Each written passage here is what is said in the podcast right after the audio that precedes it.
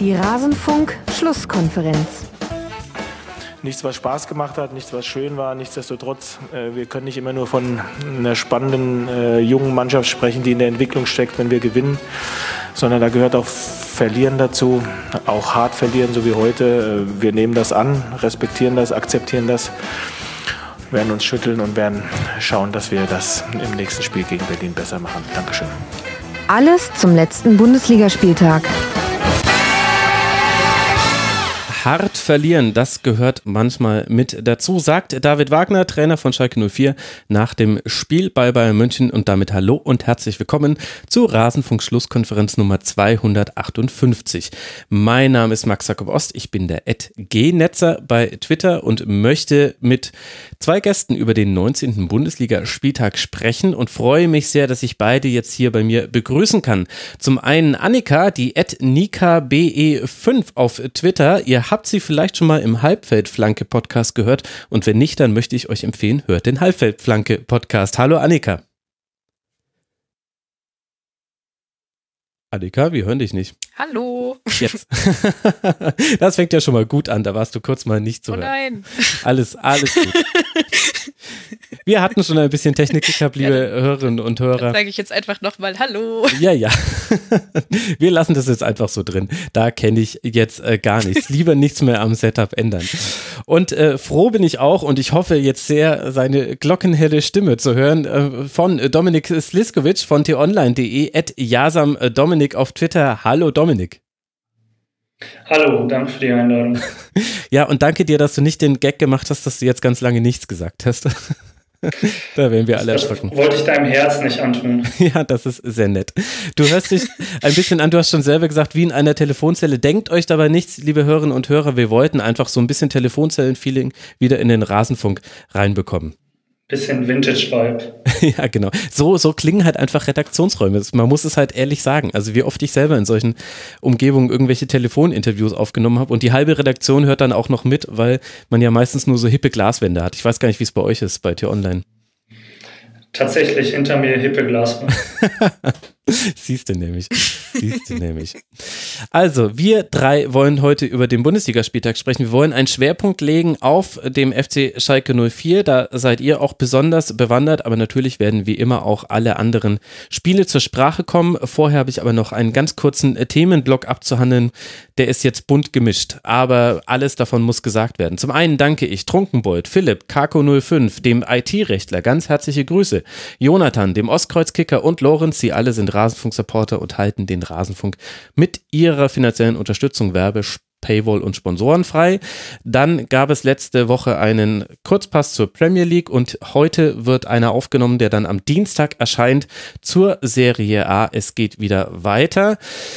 Dann möchte ich aus besonderem Anlass äh, jetzt schon eine Podcast-Empfehlung aussprechen und zwar, weil mich ein Podcast total umgehauen hat. Es gibt manchmal Podcasts, die stoßen eine komplett neue Tür zu einer Welt auf, die einem bisher verschlossen ist und so ist es mir mit diesem Podcast gegangen. Wir befinden uns ja im Beethoven-Jahr. Das war euch hoffentlich allen schon bewusst und wenn nicht, ist es eigentlich auch egal. Aber Beethoven war ein mega krasser Dude. Und äh, also, ach, ich könnte jetzt zu so viel zu sagen. Ich halte es jetzt einfach kurz, weil wir schon so spät angefangen haben. Ähm, hier zu besprechen. Es gibt einen Podcast, 32 mal Beethoven, in dem besprechen Igor Levit, den kennt ihr vielleicht auch von Twitter, at Igor Pianist, und Anselm Zibinski alle Klaviersonaten von Beethoven. Und das ist wirklich genau so, wie so ein Podcast sein muss. Da wird genauso geredet wie im Feuilleton, also so, ja, Beethoven arbeitet hier mit Klang und Raum und man denkt sich so, ja, was soll denn der Scheiß heißen? Aber das Gute ist, in dem Podcast ist es dann so, dass dann Igor Levit einfach sagt, ach komm, ich spiel's mal kurz vor.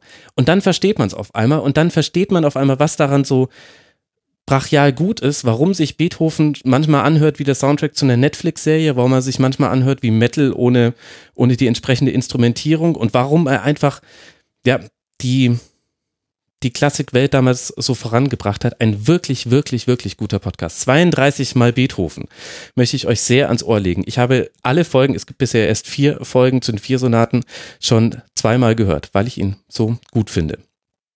So, und dann äh, harter Themencut, aber irgendwie muss das auch gesagt werden. Es ergibt sich, dass wir heute am 27. Januar diese Folge aufnehmen. Das ist 75 Jahre nach der Befreiung des KZs Auschwitz und sollte für uns alle nochmal Hinweis darauf sein, nie wieder Und vor allem auch, Fußball ist nicht unpolitisch. Lasst euch nicht diese mehr einpflanzen. Die Leute, die das sagen, die versuchen zwischen links und rechts zu unterscheiden. Aber eigentlich geht es hier bei der Frage, wollen wir Mensch sein oder wollen wir unmenschlich sein? Und das ist keine Frage, die sich aus dem Fußball raushalten lässt. Gegen alle Nazis in den Stadien immer den Mund aufmachen, wenn es geht.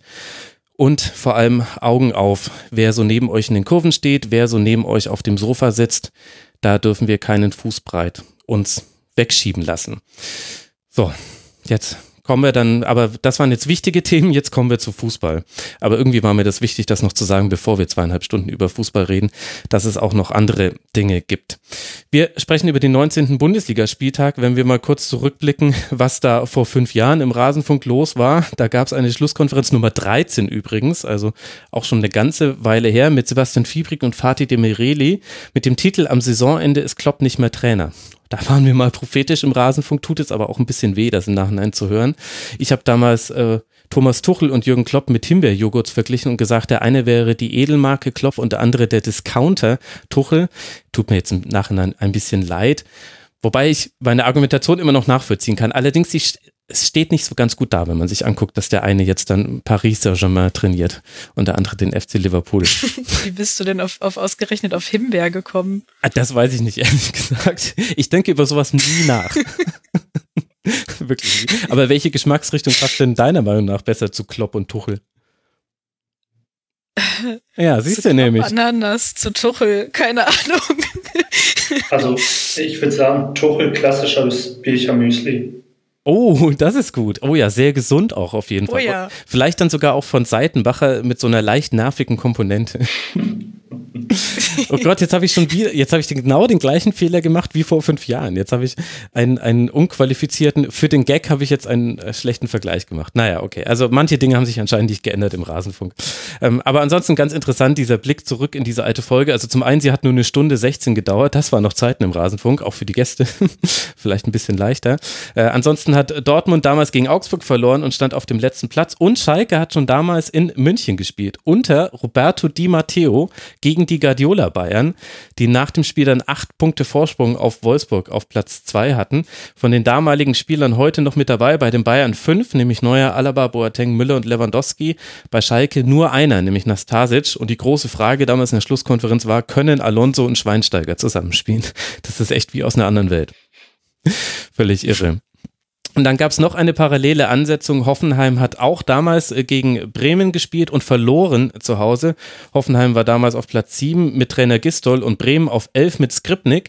Aber Sebastian und Fatih haben ihr prophetisches Wissen offenbart. Die waren damals schon sehr kritisch dem neuen Trainer gegenüber und haben gesagt, ja, also auch wenn die jetzt umgeschlagen sind, wir trauen dem ganzen Braten nicht. Und Paderborn war damals auch schon in der Liga. Irgendwie, ah, ich mag diesen Rückblick, wenn ihr da weiter Lust habt, uns dabei zu unterstützen. Ich freue mich. Jetzt kommen wir aber in die aktuelle Bundesliga-Woche. Und wir gehen die Tabelle. Letzte Woche sind wir von oben nach unten durchgegangen. Heute machen wir es von unten nach oben, denn da ist es ganz schön kuschelig geworden. Unten im Tabellenkeller. Unter anderem haben wir ein neues Schlusslicht dieser Liga mit Fortuna Düsseldorf, die mit 0 zu 3 bei Leverkusen verlieren. Ein Spiel, in dem das Ergebnis klar war, die Schussverteilung auch, aber irgendwie das, was man so auf dem Platz sehen konnte, nicht. Zwar gewinnt Leverkusen mit 3 zu 0 nach Toren von Havertz, Bender und Alario, aber es gab eine ganze Reihe von Chancen für die Fortuna mindestens ein Tor zu erzielen. Und dementsprechend waren dann Friedhelm Funkel nach dem Spiel auch so ein bisschen zufriedener und Peter Bosch ein bisschen selbstkritischer, als man es jetzt allein mit Blick auf das Ergebnis hätte erwarten können. Annika, du hast das Spiel dir auch einverleibt am Sonntagabend. Wie würdest du denn die Leistung beider Mannschaften mhm. einordnen? Ja, also ich fand es tatsächlich auch ähm, relativ, also naja, ausgeglichen ist irgendwie auch nicht so ein gutes Wort, weil Leverkusen schon mehr Ballbesitz hatte und auch sehr nach vorne gedrängt hat und Torchancen hatte, aber die haben halt ihre Torchancen auch einfach ganz lange nicht genutzt. Mhm. Also es war manchmal so ein bisschen, so ein bisschen äh, slapstickartig fast schon. Und äh, Düsseldorf hat das halt so, wie, wie Düsseldorf das gerne mal macht, eigentlich ganz gut gemacht, dass sie versucht haben, das so gut wie möglich wegzuverteidigen und dann immer mal Konter anzusetzen und ähm, hatten dann auch nach einer, ich glaube, es war nach einer Ecke, hatte Eihahn auf jeden Fall eine richtig gute Chance, an die ich mich noch erinnern kann, wo er leider so ein bisschen wegrutscht und den Ball dann nicht äh, voll trifft. Ansonsten mhm. wäre das auch brandgefährlich geworden. Ähm, genau, und nachher hat dann ähm, äh, Harvard in der 40. Minute war das, glaube ich, das 1 zu 0 geschossen. Und ab da war dann die Verteilung so ein bisschen anders. Also da war es dann schon eher so, dass man irgendwie dann so in der zweiten Halbzeit äh, eher die Leverkusener am Ball hatte und irgendwie auch so das Gefühl hatte, okay, das ist jetzt für Düsseldorf, wird es jetzt immer schwieriger, da so richtig gegenzuhalten, war so mein Eindruck. Mhm. Dem würde ich jetzt so erstmal zustimmen. Ich fand auch, dass ähm, das Leverkusener Spiel erst so richtig nach dem 1-0 aufgeblüht ist. Ähm, dann hat man erst gesehen, dass die Boschse Blume unterm Autobahnkreuz langsam anfängt zu blühen. Ähm, Düsseldorf nicht mehr so viel ähm, dagegenhalten konnte ähm, und das dann am Ende auch tatsächlich einfach eine, ja, eine Qualitätsfrage war, ja, das stimmt natürlich irgendwie. Ich, ich weiß nicht, ich bin so ein bisschen hin und her gerissen. Also ich kann beide Trainer sehr gut verstehen in dem, was sie dann auch nach dem Spiel gesagt haben. Also dass Friedhelm Funke sagt, hey, bisher lief es gegen Leverkusen für uns nie gut und, und in, in, dem Spiel waren wir dran und bis zum 2 zu 0 von Lars Bender in der 78. was ja auch noch, dem ja auch noch einem Torwartfehler von Kastenmeier voranging, mal wieder bei einem hohen Ball waren wir eigentlich ganz gut im Spiel und auf der anderen Seite Peter Bosch, der sagt, boah, also das war noch nicht gut genug und ich sehe das relativ kritisch. Ich kann es total verstehen, warum die das beide so ansprechen, weil das hat ja auch eine Signalwirkung, auch sowohl nach außen als auch nach innen. Mhm. Ich muss aber schon sagen, also ja, Fortuna Düsseldorf hatte ein paar Chancen. Ich fand, dass das aber mit Ausnahme der aller Dinge, die Ruven Hennings macht, keine großen Chancen waren. Und Hennings macht halt auch wenig, auch sehr viel. Also der bringt halt einen Schuss dann auch so aufs Tor, dass Radetzky da wirklich eine super Parade auspacken muss, um den noch äh, zu parieren. Und dann hatte noch Tommy so zwei, drei Abschlüsse. Und auf der anderen Seite hat Düsseldorf so viel zugelassen auf Leverkusen und die Art und Weise, wie die Tore gefallen sind, das würde mich wirklich wahnsinnig machen. Also vor dem, vor dem 1 zu 0 kann Bella Rabi ganz in Ruhe sich den Ball nochmal zurechtlegen und dann auf den einlaufenden Harvards flanken. Vom 2 zu 0 äh, unterspringt, unterläuft eben Kastenmeier einen Ball und Bender grätscht ihn dann ins leere Tor. Gut, und das 3 zu 0 Elfmeter Strafstoß in der 89. Minute, nehmen wir es mal mit raus, aber das war alles so einfach und ich finde, gerade wenn du im Tabellenkeller stehst, hast du eine Aufgabe, nämlich, dass der Gegner keine einfachen Tore gegen dich schießt. Und also ich muss sagen, ich war, ich war irgendwie mit beiden unzufrieden. Vielleicht hatte ich auch einen schlechten Sonntagnachmittag, keine Ahnung.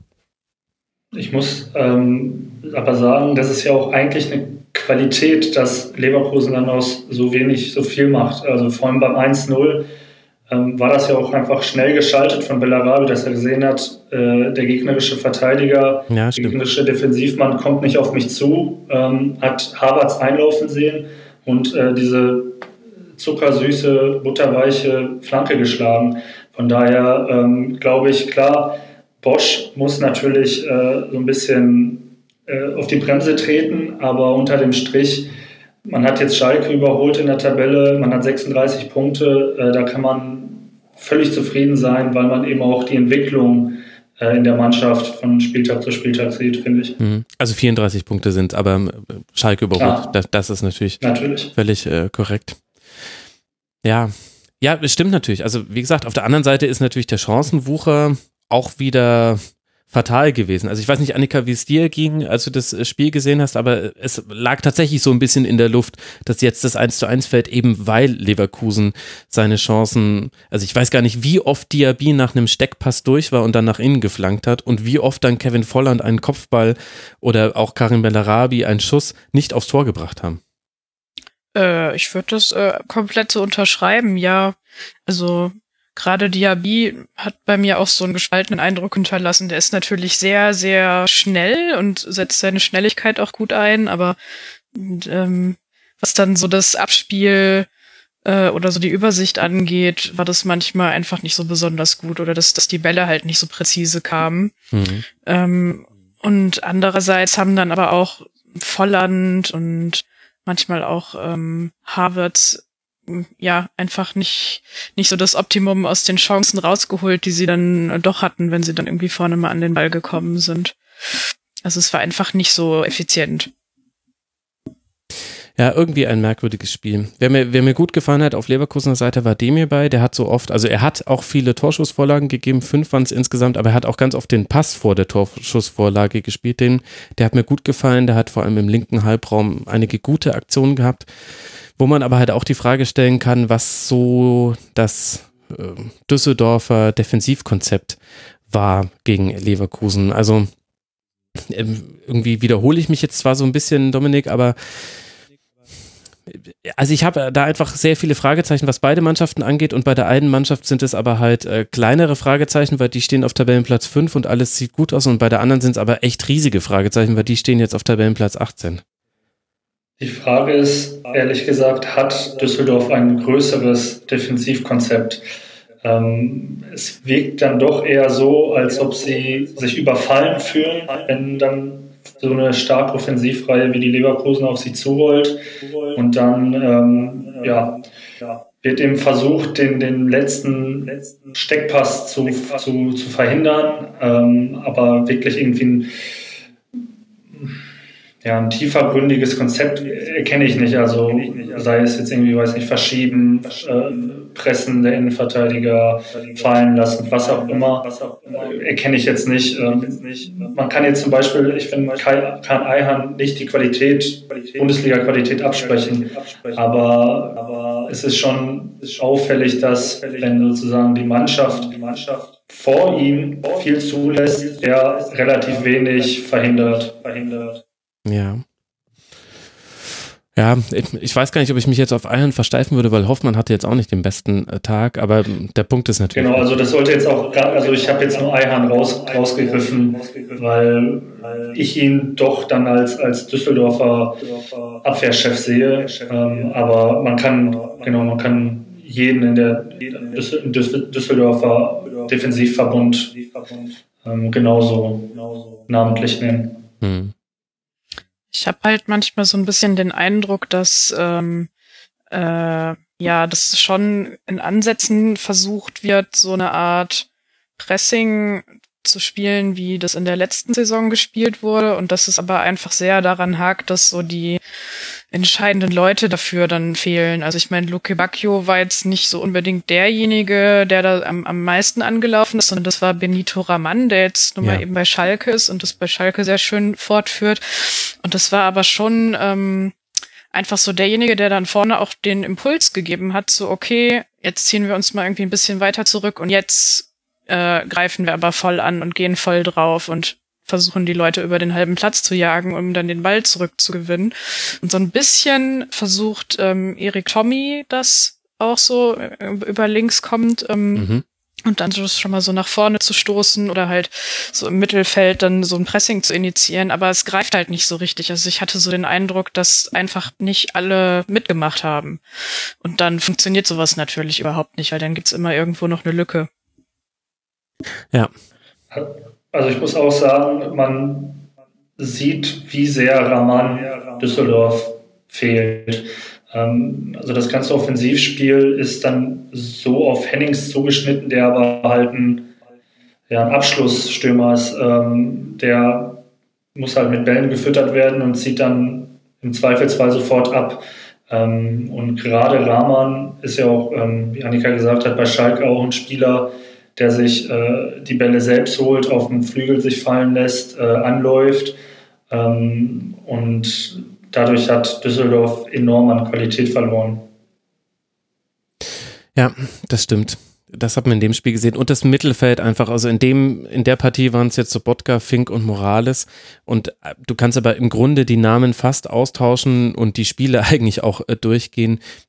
Die Dominanz oder oder das Gegengewicht, was äh, Düsseldorf im letzten Jahr im Mittelfeld oft setzen konnte, mit einem sehr starken Stöger, mit einem sehr starken Fink und dann eben, und dann hat je nach Gegner Friedhelm Funkel dann seine Aufstellung variiert. Das fehlt einfach in, in dieser Saison aus verschiedenen Gründen, unter anderem ja auch Verletzungen, sicherlich auch Form spielt da eine Rolle. Und das merkst du halt dann gerade über so eine Mannschaft wie Leverkusen, die zwar jetzt in dem Spiel die Chancen über die Außen kreiert hat, aber die Entstehung der, der Chancen war dennoch oft eben zentral oder im Halbraum. Da hast du es einfach gemerkt, dass das, das hat einfach nicht gut geklappt. Sobotka ist mit Havertz, mit Demirbay nicht gut zurechtgekommen, war aber auch manchmal auf sich allein gestellt und da waren auch manchmal viel zu große Lücken und das ist halt das, was, was nicht passieren darf gegen eine spielstarke Mannschaft wie Leverkusen. Darf Leverkusen für Leverkusen darf das natürlich so weitergehen, darf jetzt dann Hoffenheim nicht passieren. Die sind der nächste Gegner von Leverkusen. In Sinsheim wird dieses Spiel stattfinden, bevor dann Leverkusen zu Hause gegen den VfB Stuttgart im DFB-Pokal spielt und gegen Borussia Dortmund. Für Fortuna Düsseldorf geht es jetzt auch knackig weiter mit einem Heimspiel gegen Eintracht Frankfurt, bevor man dann auf den Betzenberg reist im DFB-Pokal. Das sind die nächsten beiden Partien für die Fortuna und dann wird man versuchen müssen, dass man da unten rauskommt. Aktuell sind es eben 15 Punkte, damit ist man punktgleich mit dem SC Paderborn und zwei Punkte hinter dem Relegationsplatz mit Werder Bremen. Womit kundige Hörerinnen und Hörer schon bemerkt haben, der SC Paderborn hat Punkte gesammelt, denn so ist er auf diese 15 Punkte gekommen. Man steht jetzt mit derselben Bilanz da wie eben die Fortuna. Vier Siege, drei Unentschieden, zwölf Niederlagen, 23 erzielte Tore und 40 kassierte. Bei den 40 Gegentoren ist man sich sogar auch gleich mit Düsseldorf. Aber der große Unterschied war eben, dass Paderborn mal wieder auswärts für eine Überraschung sorgen konnte und drei Punkte aus Freiburg mit zurück nach Hause nimmt. Nach einer recht ereignislosen ersten Halbzeit profitiert dann Antwi Ajay in der 48. Minute von einem tollen vertikalen Pass von Sabiri, auch noch leicht abgefälscht, und erzielt das 1 zu 0. Dann sieht Collins in der 59. Minute gelb-rot und Paderborn spielt in Unterzahl, aber das nächste Tor schießen dennoch wieder sie. Sabiri verwandelt in der 84. Minute einen Strafstoß und das war dann die Entscheidung. Dominik, deiner Meinung nach, war das ein verdienter Sieg für Paderborn? Ich würde sagen, es war verdient, weil sie einfach klassischen Baumgart-Fußball gespielt haben, wie es der Trainer sich wünscht. Ähm, du hast, du hast eigentlich alles vorweggenommen, was ich mir an Notizen gemacht habe. Es Sorry. war Lücke, äh, kein Problem. Beim 1-0 war es Lücke gesehen, Lücke genutzt, vertikal in die Spitze und Anfia J, der ist schnell, das müsste auch die Freiburger Verteidigung wissen, mhm. äh, konnte sich diese Schnelligkeit ähm, zunutze machen und hat äh, eiskalt eingeschoben zu seinem ersten Bundesligator. Ähm, und dann auch nach dieser gelb-roten Karte von Collins nicht einzubrechen, ähm, diesen Glauben weiter an sich zu haben, äh, selbst wenn man unten im Tabellenkeller ist und jetzt ein äh, Mann weniger ist bei einer sehr spielstarken Freiburger Mannschaft äh, zeigt, dass man Paderborn noch lange nicht abschreiben darf. Ja, das ist, fand ich auch. Also gerade in Unterzahl hat es Paderborn sehr gut verteidigt und bei den paar Szenen, die es gab, hatte man dann halt auch das nötige Glück. Also auf Freiburger Seite kann man drüber sprechen, warum eigentlich Lukas Höhler der beste Verteidiger war. Okay, das war jetzt polemisch, aber warum er in zwei Szenen äh, hatte er einfach Pech, dass er da den eigenen Mitspieler behindert hat oder den Kopfball von Petersen aufgehalten hat. Das hilft halt dann natürlich nicht in so einem engen Spiel auf Augenhöhe wie dem. Und dann fand ich eben interessant, Annika, auch wie Paderborn sich auf Freiburg vorbereitet hat. Also, dass Paderborn hoch anläuft, das wissen wir inzwischen und dass man das eigentlich auch gegnerunabhängig macht, das auch. Aber in dem Spiel ist man mit drei Spielern angelaufen. In vielen anderen wird's, sind zwei in der vordersten Linie. Und das fand ich sehr schlau gegen Freiburg. Die bauen eben gerne aus ihrer Dreierreihe auf, haben dann später umgestellt auf Viererreihe. Aber im, in im Kern hat sich eigentlich nichts daran geändert, dass Freiburg echt Probleme hatte, eine Ballzirkulation zu starten. Da gab es dann viele lange Bälle, äh, da hat man da mal, mal hat man den zweiten Ball gewonnen, mal hat man ihn äh, verloren, aber was eben komplett in diesem Spiel gefehlt hat, auf Freiburger Seite war eben ein Rhythmus im Spiel. Und ich glaube, das ist tatsächlich so einer der wichtigsten Faktoren, wenn du gegen Freiburg in der Saison was holen willst, dass du sie eben nicht in so Ballstaffetten reinkommen lässt, dann fühlen sie sich wohl und vor allem schieben sie sich halt dann so langsam immer weiter nach vorne, dann kommt trotzdem oft der lange Ball, aber ich habe immer so das Gefühl, das ist für, für den Geisteszustand von Freiburger Spielern, ähm, ist es immer wichtig, im Spiel mal so längere Ballbesitzphasen zu haben. Und das gab es dann in Überzahl, aber da hat sich ja Freiburg auch, da, äh, Paderborn dafür entschieden, sich tiefer fallen zu lassen.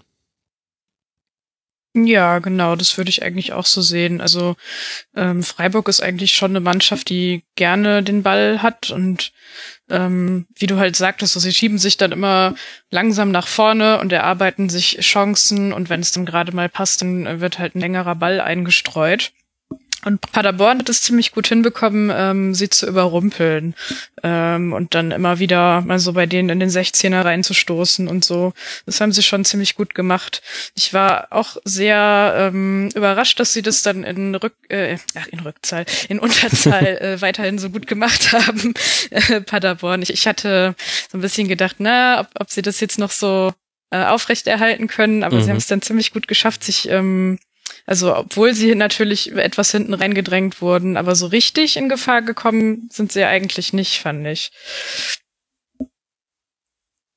Ja, Pröger hat mir da sehr gut gefallen, muss ich sagen. Der hat einfach sehr, sehr viel Dampf über die Außen gemacht und eben auch in Unterzahl und vor allem oft in so Situationen, da hätte nichts entstehen müssen. Also er geht halt dann einfach mal ins Dribbling gegen äh, zwei Verteidiger und huch, auf einmal steht er im Strafraum und kann aus Spitzenwinkel schießen. Das war, das war schon, also da kann man auch aus Freiburger Sicht nochmal drüber genau auf die Szenen gucken und schauen, ob da das Abwehrverhalten auch in allen Szenen so richtig waren. Aber Paderborn hatte ja eigentlich unabhängig von Unterzahl oder Gleichzahl gleich viele Chancen herausgespielt in allen Phasen des Spiels.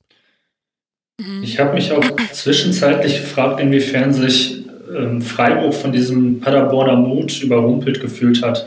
Ähm, also wir müssen uns ja auch nur das 3-3 von Paderborn gegen Dortmund in Erinnerung rufen. Also es war ja auch keine schlechte Leistung. Paderborn ist ja, ja, hält leistungstechnisch gut mit, hat eben oftmals das, wie man so schön neudeutsch sagt, Matchglück manchmal nicht. Mhm. Ähm, und das hat halt gepasst äh, in Freiburg. Wenn man sich auch anschaut, äh, was für eine Riesenchance Sperli vergeben hat, das hätte ihnen ja auch noch auf die Füße fallen können. Mhm. Ähm, aber sie haben sich, ja, sie haben sich wieder rangebissen an die Freiburger Defensive und haben dann, ja, muss man dann auch sagen, ein kleines Geschenk von Schiri Dingard bekommen, den Elver.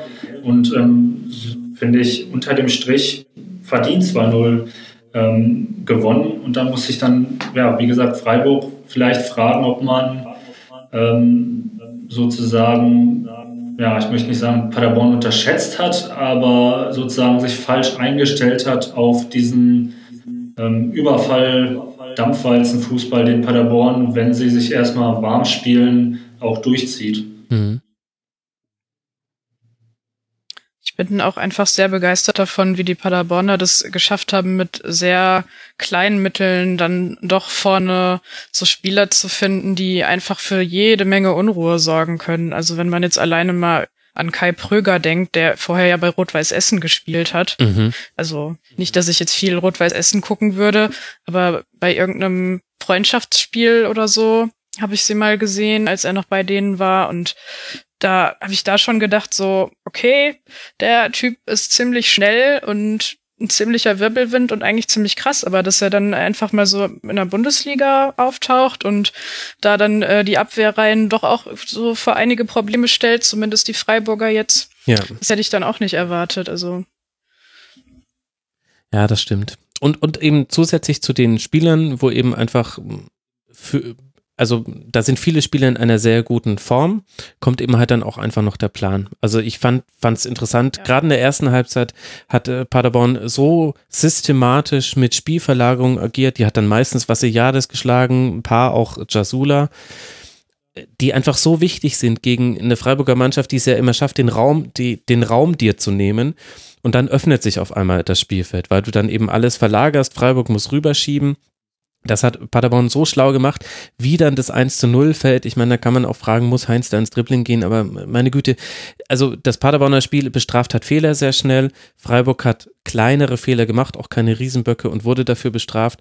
Und auf der anderen Seite hat Paderborn zwar auf den Außen sehr viel zugelassen, also ich fand schon interessant, wie viele Flanken Günther und Schmid schlagen konnten, weil man ja auch weiß, das ist ein wichtiges Element in der Offensive von Freiburg und anders als bei anderen Mannschaften entsteht daraus auch was. Also Günther zum Beispiel hat sechs von 15 Flanken an den Mitspieler gebracht, das ist eine sehr, sehr gute Quote. Und Freiburg war auch sehr häufig an der Grundlinie, also fast schon übertrieben häufig. Das wirkte wie so eine Doublette im Spiel, die sich immer wieder wiederholt, äh, dass man eben bis zur Grundlinie durchkommt. Aber ab dann hat man kann es von beiden Seiten sehen, entweder Freiburg zu unpräzise gespielt oder Paderborn das sehr gut wegverteidigt. Also Strodig und Schonlau haben da sowohl mit dem Kopf als auch mit dem Fuß, als auch mit dem Stellungsspiel, vor allem bei diesen Grundlinien-Durchbrüchen von Freiburg, die standen dann immer genau richtig, konnten das dann wieder klären. Es gab sehr viele klärende Aktionen und dann musste Freiburg eben wieder mit viel Aufwand anlaufen und hat sich dann eben auch an einem Gegner in Unterzahl deswegen die Zähne ausgebissen. Es war einfach insgesamt eine ja, runde Leistung. Und, ähm, und sie haben halt auch nicht so richtig einen Plan B gehabt in dem Spiel Freiburg.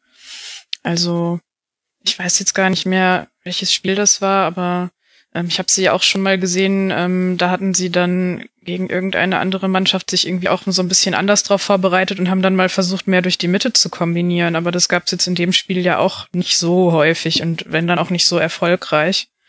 Das fand ich auch erstaunlich.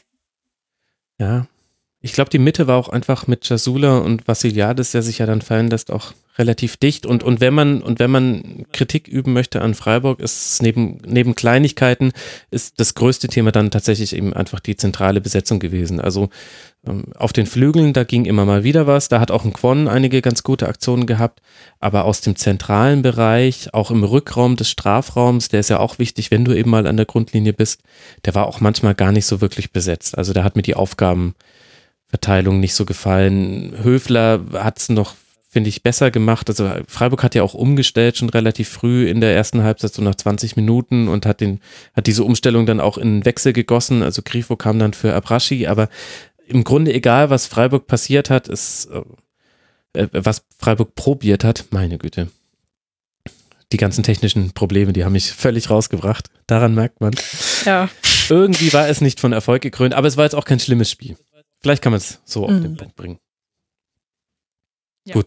Für Freiburg geht es jetzt dann weiter in Köln und dann zu Hause gegen die TSG aus Hoffenheim, äh, während Paderborn jetzt dann äh, zu Hause gegen Wolfsburg antritt, bevor man dann auf Schalke äh, den nächsten Versuch startet, wieder vielleicht auswärts für eine Überraschung zu sorgen. Zwei Punkte Rückstand sind es aktuell auf den Relegationsplatz und weil ich jetzt bei diesem Segment trotz aller technischen Probleme stark versucht habe, dran, äh, mich dran zu halten. Es tut mir ganz doll leid, liebe Paderborn-Fans, wenn ich immer Paderborn sage. Ich habe keine Ahnung, warum ich das sage. Ich weiß, dass es Paderborn ist.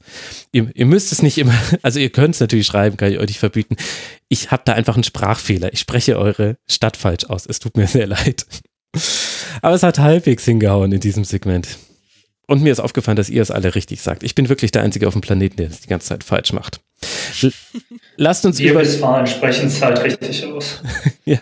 ja, seht ihr, seht ihr, seht ihr. Dann lasst uns über Werder Bremen sprechen. Die liegen nämlich auf Tabellenplatz 16. Und äh, da kann man vielleicht den Spieltag zusammenfassen aus äh, Bremer Sicht mit dem einfachen Wort Puh. Genau, das habe ich übrigens in Schlusskonferenz 13 auch damals schon gemacht, bezog sich da aber, glaube ich, auf Köln gegen Stuttgart. War ein packendes 0 zu 0. Also, kommen wir zum 19. Spieltag in diesem Jahrzehnt. Das war eine schmerzhafte Heimniederlage mal wieder für Werder Bremen gegen ein nicht wirklich erdrückendes Hoffenheim. Klaassen schießt das erste Tor, aber in die falsche Richtung. 1 zu 0 für Hoffenheim. Baumgartner trifft dann per Hackentrick und Adamian mit einem abgefälschten Schuss. Sagt schon viel aus, wie diese Tore gefallen sind. In echt war es aber noch schlimmer. Dominik, fang du mal an. Äh, was hast du denn mitgenommen aus dieser Partie, aus diesem Jahrhundertspiel? Ähm, also ich habe vor allem mitgenommen, was für ein Panikmodus die Defensivreihe äh, von Werder verfallen kann. Also das war ja wirklich äh, traurig anzusehen. Ähm, vor allem vom 1 zu 0. Äh, da, da, wusste, glaube ich, niemand mehr, wo links und rechts ist. Ähm, mhm. Sie konnten eigentlich froh sein, sogar noch, dass der sehr, sehr starke Kramaric an dem Tag ein bisschen seinen, seinen Torinstinkt oder seinen, seinen Torabschluss ähm, in der Kabine gelassen hat, sonst hätte das auch noch äh, zwei, drei Tore höher ausfallen können. Ja, mit diesem einen Fehlpass von Klaassen, ne, schon vorher.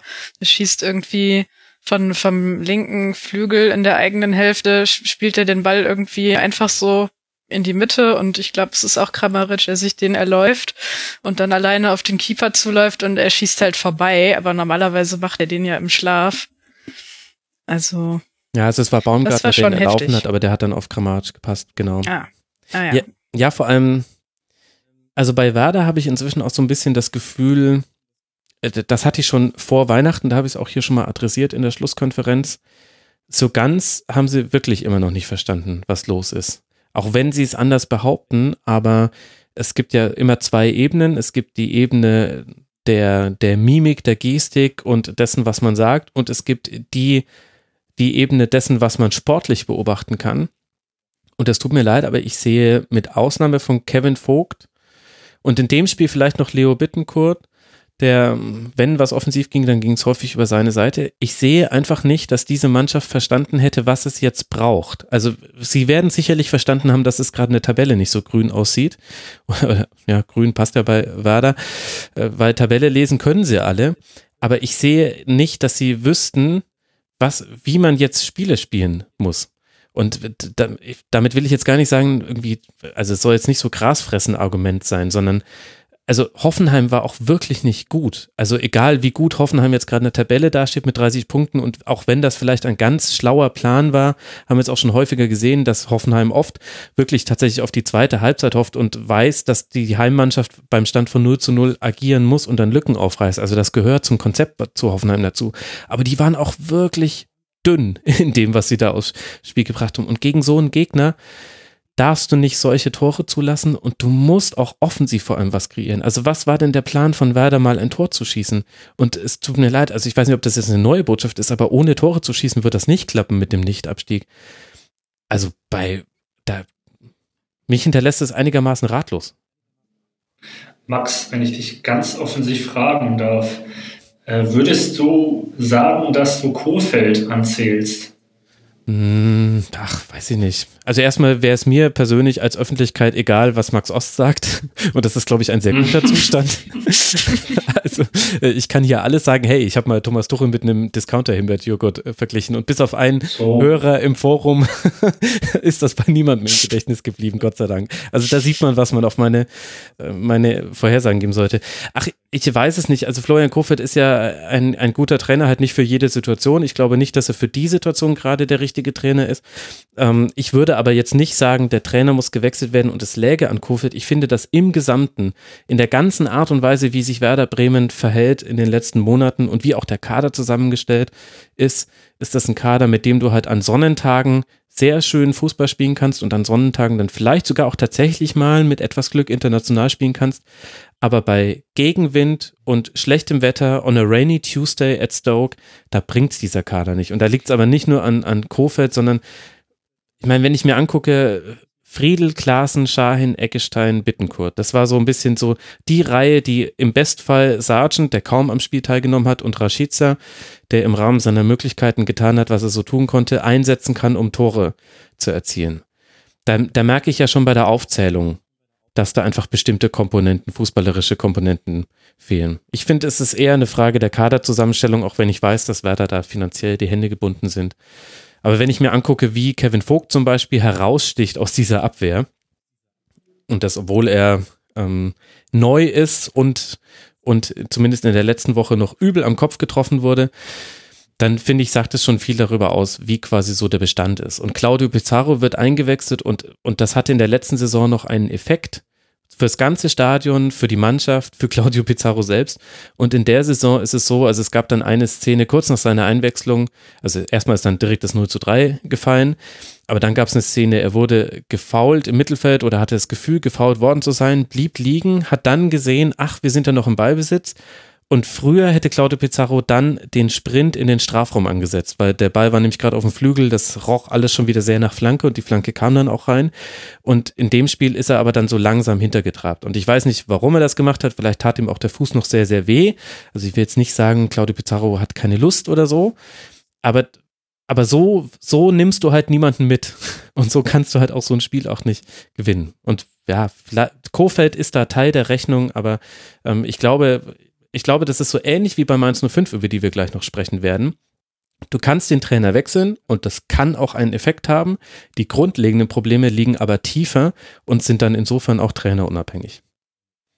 Ja, also ich, oh, glaube auch einfach, dass ähm, also dass das sehr wahr ist, was du halt sagst, dass halt so ein, so ein spielerisches Element fehlt. Also dass halt, keine Ahnung, ich will es jetzt nicht nur an einer Person festmachen, dass jetzt halt Max Kruse nicht mehr da ist, ähm, weil man kann sowas ja auch versuchen, mit der Mannschaft dann aufzufangen als Ganzes, ähm, wenn man halt irgendwie nicht so einen Kracher dann irgendwie dazu holen kann, dass man halt einfach äh, ja versucht, ähm, andere Passmuster oder so ähm, sich bereitzulegen.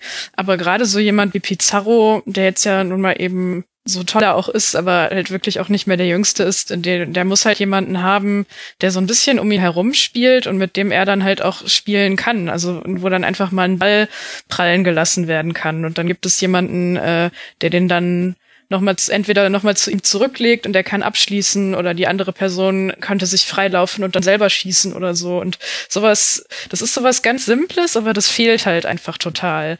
Also ich habe immer so das Gefühl, so, ja, die letzten zehn Minuten sind angebrochen. Wir schmeißen jetzt mal den Claudio Pizarro auf den Platz, aber der kann halt alleine auch nichts reißen, so. Also wie soll er das denn machen? Das geht ja nicht.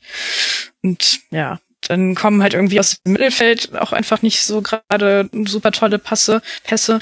Und ähm, Racica mag ich eigentlich als Spielertypen sehr, aber der ist jetzt halt auch nicht so jemand, der viel mit anderen kombiniert. Mhm. So und das passt dann halt einfach nicht so richtig zusammen.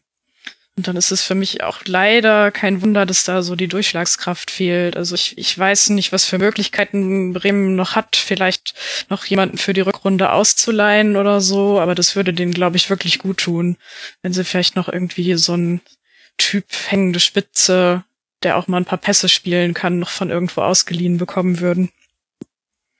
Marc Uth wäre da jemand gewesen, aber gut. ja, der ist ja jetzt in ähm, Köln.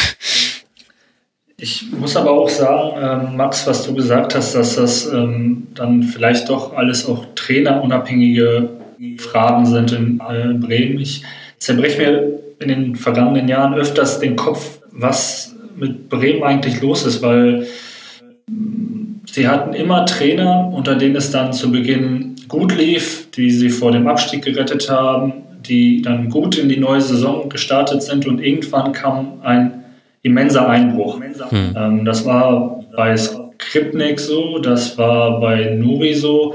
Äh, bei Kofeld, da haben alle gesagt, nein, bei ihm wird das nicht passieren. Äh, und jetzt ist es, jetzt ist es soweit. Ähm, ich kenne mich jetzt mit dem Bremer Umfeld zu wenig aus, aber ich weiß nicht, inwiefern ja dann vielleicht auch zu viel Schulterklopfen äh, bei den also die, die Spieler zu viel Schulterklopfen aus dem Umfeld bekommen, dann nachlassen.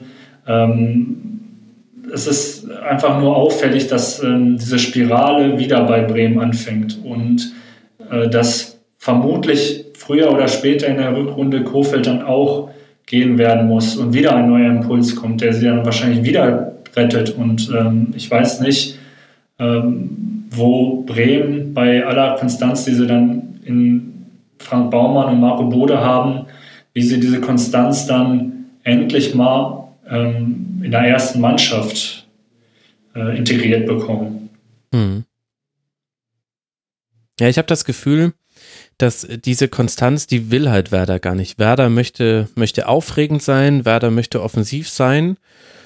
Und äh, dafür geht halt dann genau eine solche Konstanz über Bord. Der einzige der Trainer, der es mal geschafft hat, dass man halbwegs konstant in der Defensive gespielt hat, war Nuri, aber der Fußball war eben auch schwer zu ertragen und das wäre an anderen Bundesliga-Standorten in Ordnung gewesen, aber bei Bremen hat das dann einfach nicht gereicht. Also, weil sie gesagt haben, das passt nicht zur Werder DNA und das ist ja auch legitim und schön für uns neutrale Beobachter.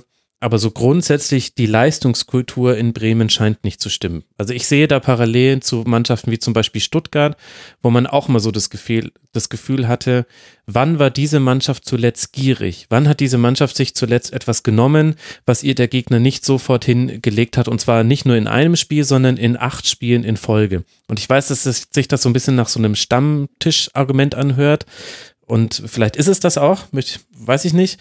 Aber tatsächlich, wann war Werder Bremen zum letzten Mal gierig?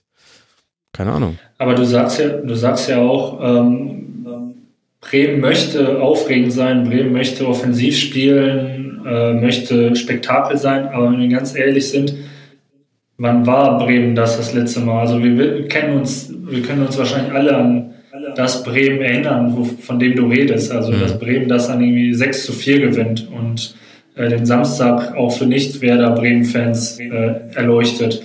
Ähm, aber ich kann mich jetzt an kein Spiel der jüngeren Vergangenheit erinnern, wo Bremen mich so mitgerissen hat. Also es sind dann immer Einzelaktionen von vor allem Rashica, also da stimme ich eigentlich als so, ist ein toller Spieler, ich schaue ihn sehr, sehr gerne an.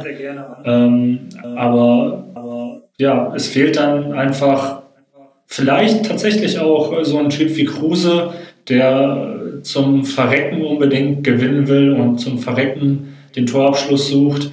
Ähm, aber ich erkenne dieses Werder Bremen, mit dem ich, mit dem ich sozusagen groß geworden bin, das erkenne ich seit, seit langer, langer Zeit nicht mehr. Ja, und ich glaube, wir würden eine ganz ähnliche Diskussion über Hoffenheim auch führen, wenn Hoffenheim eine andere Verwurzelung in der Bundesliga hätte. Ich, also soll jetzt kein, soll jetzt kein polemisches, ihr habt keine Tradition Argument sein, aber wenn, wenn ich mir angucke, wie sich Hoffenheim spielerisch entwickelt hat, von einem zugegebenermaßen sehr guten Trainer mit einem noch stärkeren Kader, Nagelsmann mit äh, Demirbay und Amiri noch im Kader hin zu Schreuder, oh, ohne eben diese Spiele, aber das finde ich schon auch krass. Also das, das muss man nämlich auch sehen. Also alle Leute, die vorher gesagt haben, ja, früher gab es nochmal ein 5-4 zwischen Werder und Hoffenheim und die dann ernsthaft enttäuscht war, dass es da nicht gab, da möchte ich dann die Frage stellen, was habt ihr denn erwartet? Habt ihr mal Hoffenheim spielen sehen in der Saison? Das, ja, also wirklich, das ist halt, also ja, mhm. es ist legitim zu sagen, wir wissen, dass die Heimmannschaft in der zweiten Halbzeit beim Stand von 0 zu 0 aufmachen muss. Das hat Schreuder auch gesagt in der Pressekonferenz danach, dass das Teil des Plans war. Völlig legitim, ist ja auch aufgegangen, alles cool, war ja auch auf dem Papier ein hoher 3 zu 0 Sieg.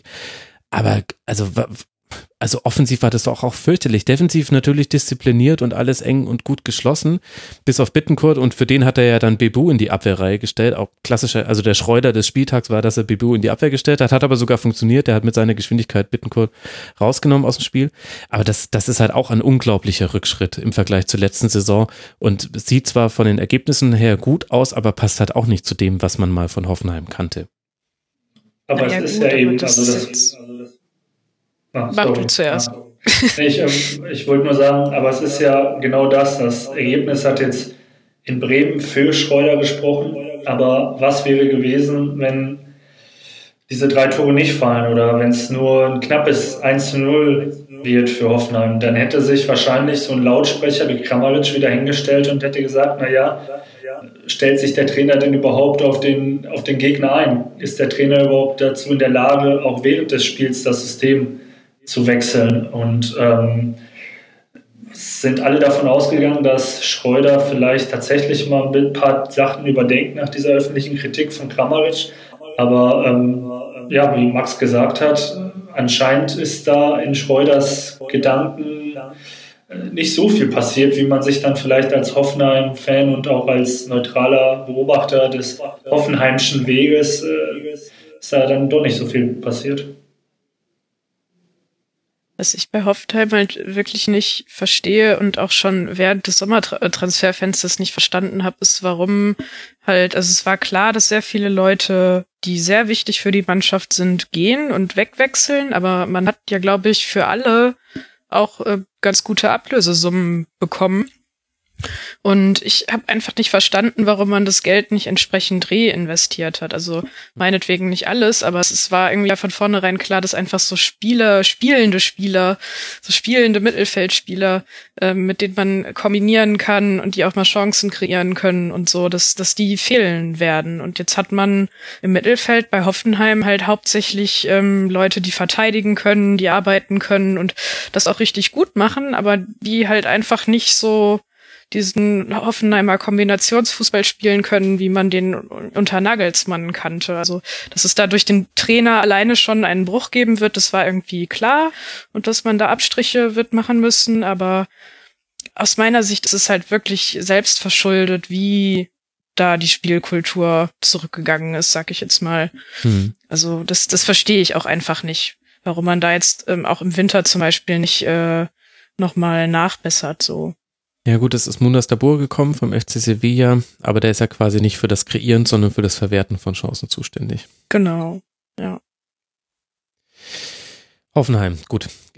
In der Tabelle sieht's ja super aus. Tabellenplatz 7, 30 Punkte, damit hat man drei Punkte Rückstand aktuell auf Schalke 04 und vor allem, man hat jetzt das Heimspiel gegen Leverkusen in der nächsten Woche beziehungsweise am nächsten Spieltag. Da könnte man eben sich dann direkt an eine Mannschaft, die aktuell auf einem Europa League Platz liegt, heranziehen. Mit welchem Spielstil auch immer. Und dann ist vielleicht auch gar nicht so wichtig, was wir hier im Rasenfunk darüber sagen. Danach geht's weiter für Hoffenheim bei den Bayern im DFB-Pokal und für Werder Bremen kommen jetzt logischerweise, also alle Spiele sind jetzt sehr wichtig, aber die nächsten drei haben schon irgendwie so einen besonderen Geschmack. Es geht zuerst auswärts nach Augsburg, die aktuell auf Tabellenplatz 12 liegen und sechs Punkte vor Bremen liegen. Das heißt, mit einer potenziellen Niederlage wäre dieser, diese Mannschaft, die ist dann schon weg. Die kann man nicht mehr hinter sich holen, sage ich jetzt einfach mal so. Dann spielt man zu Hause im DFB-Pokal gegen Borussia Dortmund, bevor man zu Hause gegen Union Berlin spielt, die ebenfalls sechs Punkte weg sind. Und danach sind die Gegner dann Leipzig, Dortmund und Frankfurt. Also diese zwei Spiele jetzt gegen Augsburg und Union Berlin meine Güte, das ist alles, also da gibt es viele Wolken gerade in Bremen zu sehen und ich bin sehr gespannt, wie sich die Mannschaft aus dieser Situation befreien wird. Vorhin habe ich schon einen kleinen Rückgriff oder einen Vorgriff auf Mainz 05 gemacht. Jetzt wollen wir das Ganze dann ein bisschen explizieren. Mainz liegt nämlich auf Tabellenplatz 15, ein Pünktchen vor Werder Bremen mit 18 Punkten. Und auch an diesem Wochenende kam kein Punkt dazu, obwohl es kein einfacher Sieg war vor Borussia Mönchengladbach, bei denen die Mainzer antreten mussten. Wenn man allerdings mal die Schwäche beim Verteidigen von Standards von Mainz 05 mit einbezieht, dann sind, war es zwar kein einfacher Sieg, aber die Tore sind dann irgendwie einfach gefallen für Gladbach. Mainz geht in Führung mit 1 zu 0, aber zweimal Plea und einmal Neuhaus drehen dann das Ergebnis zu einem 3 zu 1. Annika, da haben wir jetzt wieder so ein Ergebnis, was irgendwie deutlich klingt. Wie würdest du es denn jetzt in den Kontext des Spiels einordnen? Lass mal einfach anfangen, war es ein verdienter Sieg für Borussia Mönchengladbach? Mm, ja, ich finde schon, dass es ein verdienter Sieg war. Aber ähm, sie haben sich am Anfang auf jeden Fall sehr schwer getan, die Gladbacher. Ähm, also man hat schon gemerkt, dass sie, glaube ich, so an dem letzten, an dem Spiel vom letzten Wochenende gegen Schalke noch so ein bisschen zu knabbern hatten. Und mhm. Mainz hat es dann einfach versucht, so gut sie können, äh, das auszunutzen.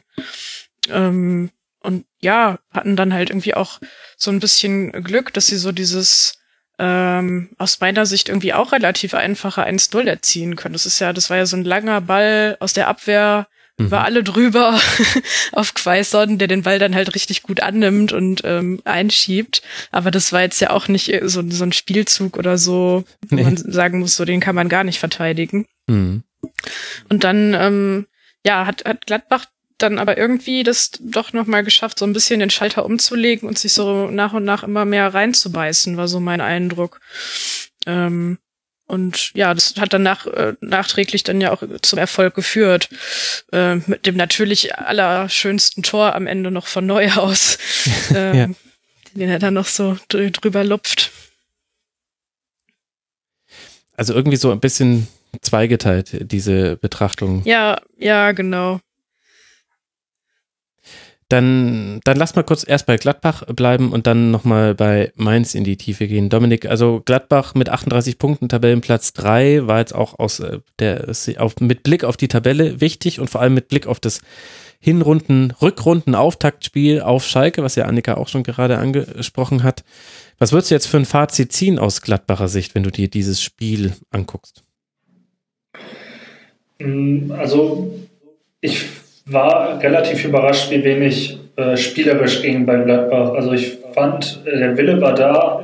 Ähm, sie haben das Spiel gedreht, aber überzeugt haben sie mich jetzt gegen Mainz nicht. Mhm. Ähm, dann braucht es vielleicht auch mal so einen frechen Moment wie Neuhaus zum 3-1, ähm, der so einer Mannschaft dann auch wieder so das angeknackste Selbstvertrauen zurückgibt. Ich glaube, Gladbach wird jetzt in den nächsten ins nächste Spiel mit einer deutlich größer, äh, breiteren Brust wieder gehen.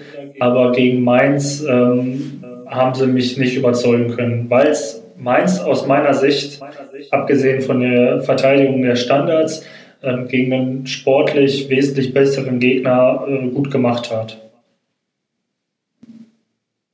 Ja, ich finde irgendwie, dass, also ich würde bei allem mitgehen, was du sagst und würde quasi noch die Beobachtung ergänzen, ähm, ist jetzt auch keine komplette Neuigkeit, aber man sieht es einfach jetzt in diesen ersten beiden Spielen der Rückrunde sehr gut. Intensität und die Art und Weise, wie, wie Gladbach den Gegner anläuft, ist einfach bei denen viel wichtiger für den Ausgang des Spiels und für die Gestaltung von Spielen als eben bei anderen Mannschaften. Und diese Intensität, sowohl gegen den Ball als auch mit dem Ball, da kann man ja auch intensiver und vertikaler spielen oder eben etwas gemäßigter und äh, zurückhaltender.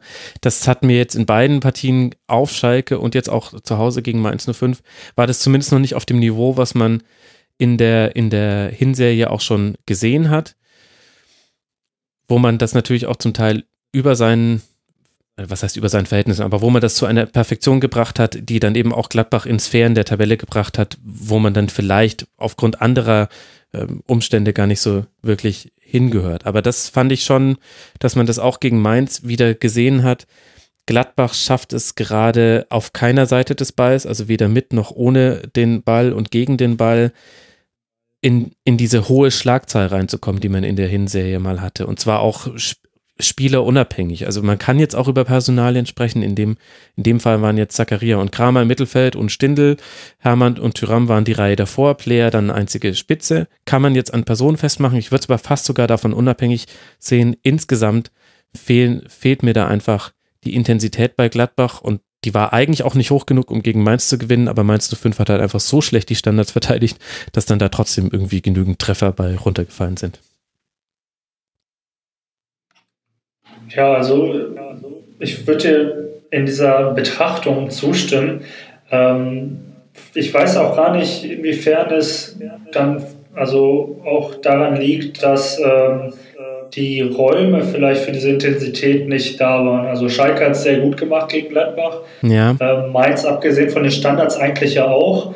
Ähm, man kann jetzt natürlich auch äh, mutmaßen, ob, ob Rose den Tedesco-Fehler gemacht hat, sozusagen im, im Wintertrainingslager irgendwie an seinem, an seinem eigentlichen Erfolgsrezept nochmal was zu verfeinern wollen, was jetzt irgendwie schief geht.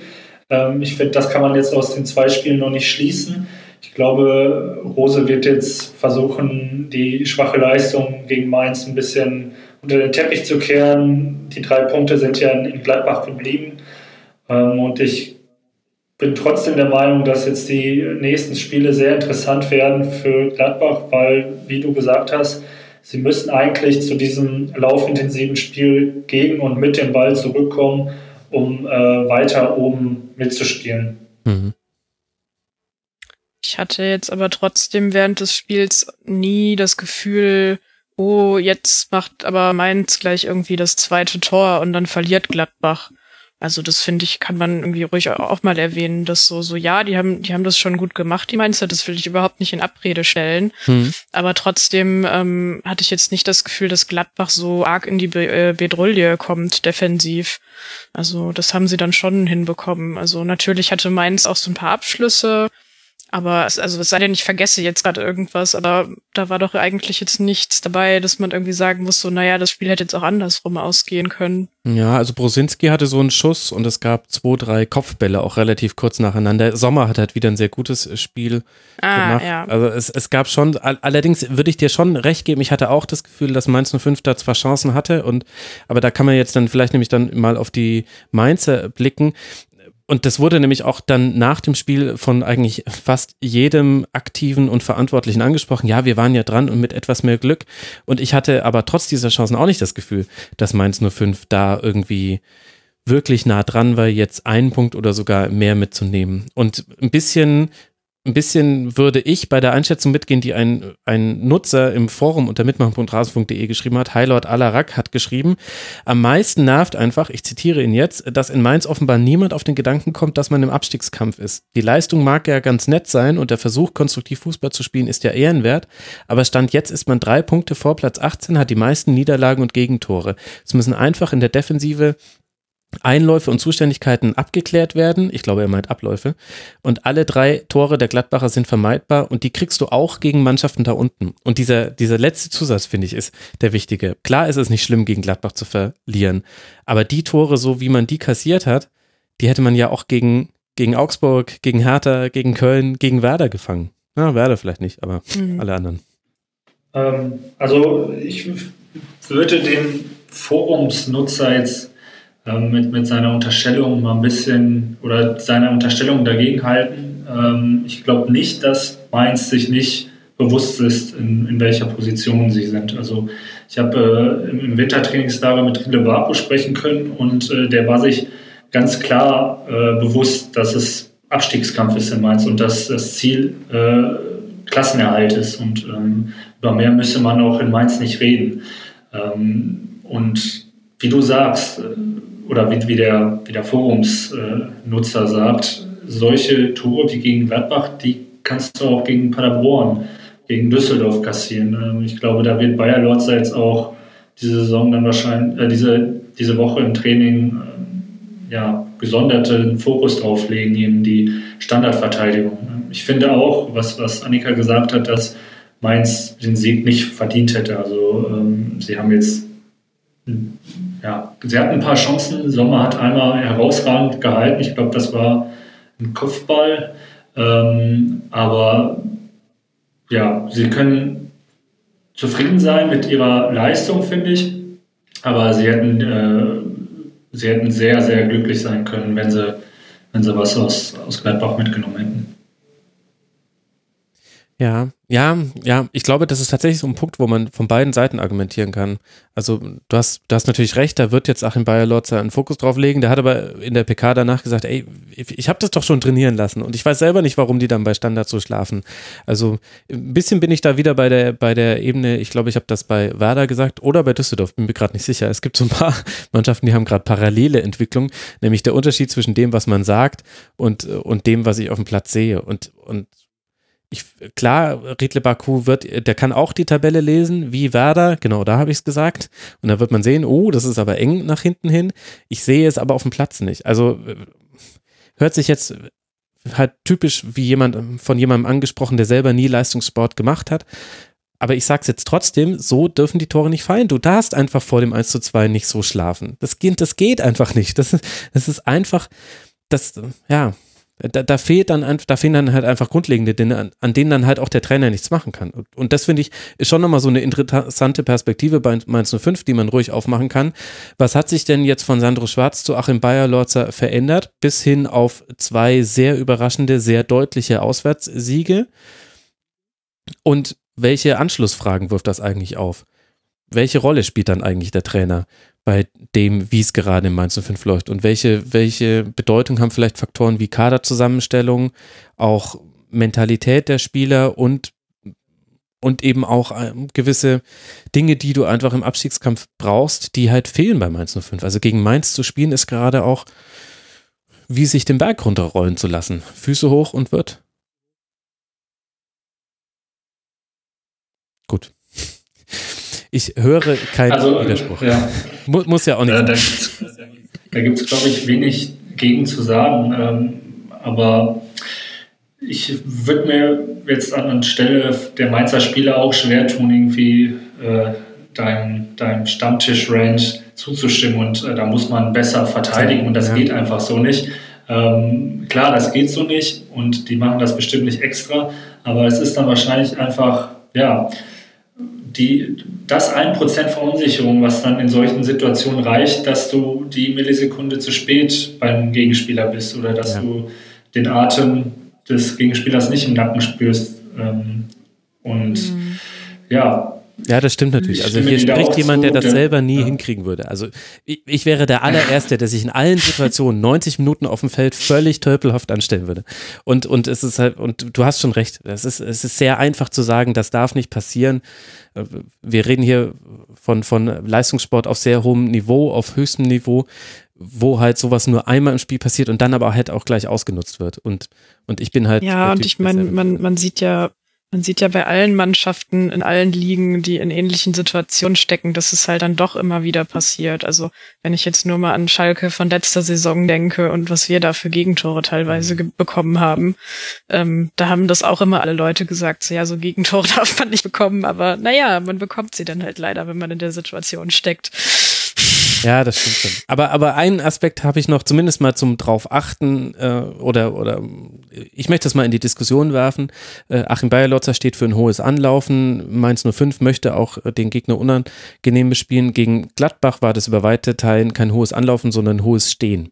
Also achtet mal wirklich drauf, wann wird gelaufen und wann wird mhm. zugestellt. Und zustellen ist auch okay, aber nicht in allen Situationen. Und eine Mannschaft wie Gladbach, vor allem wenn du dann Zakaria und Kramer auf dem Feld hast, ja, die kombinieren sich da easy hinten raus. Und dann hast du, dann hast du nämlich eine große Kehrseite des hohen Stehens, dass du nämlich nicht mehr so viele Spiele hinter dem Ball hast. Und das hat man gegen Gladbach gesehen. Da bin ich sehr gespannt, wie das jetzt dann zu Hause gegen Bayern sich gestaltet. Ich meine, es ist jetzt kein Spiel, wo man mit einem Dreier rechnet aus Mainzer Sicht. Aber also mit einem ähnlichen Konzept wie gegen Gladbach würde ich es ehrlich gesagt nicht probieren. Naja. Wir gucken uns das an. Also für Mainz geht es jetzt weiter zu Hause gegen Bayern, wie angesprochen, bevor man dann bei der Hertha spielt in Berlin. Wichtiges Spiel für Borussia Mönchengladbach. Geht es jetzt nach Leipzig, bevor man zu Hause das Derby gegen den ersten FC Köln absolviert. Gladbach eben mit 38 Punkten. Ein Punkt hinter Bayern, zwei Punkte hinter Leipzig. Das sieht also von der Tabelle her alles noch ganz, ganz rosig aus. Und wer einen Platz hinter Gladbach liegt und wer einen Platz vor Mainz 05 liegt, das sind die nächsten beiden Mannschaften, über die wir jetzt sprechen wollen, nämlich Borussia Dortmund und der erste FC Köln. Es liegt jetzt bei euch, liebe Hörerinnen und Hörer, herauszufinden, wer da jetzt hinter Gladbach und wer vor Mainz liegt.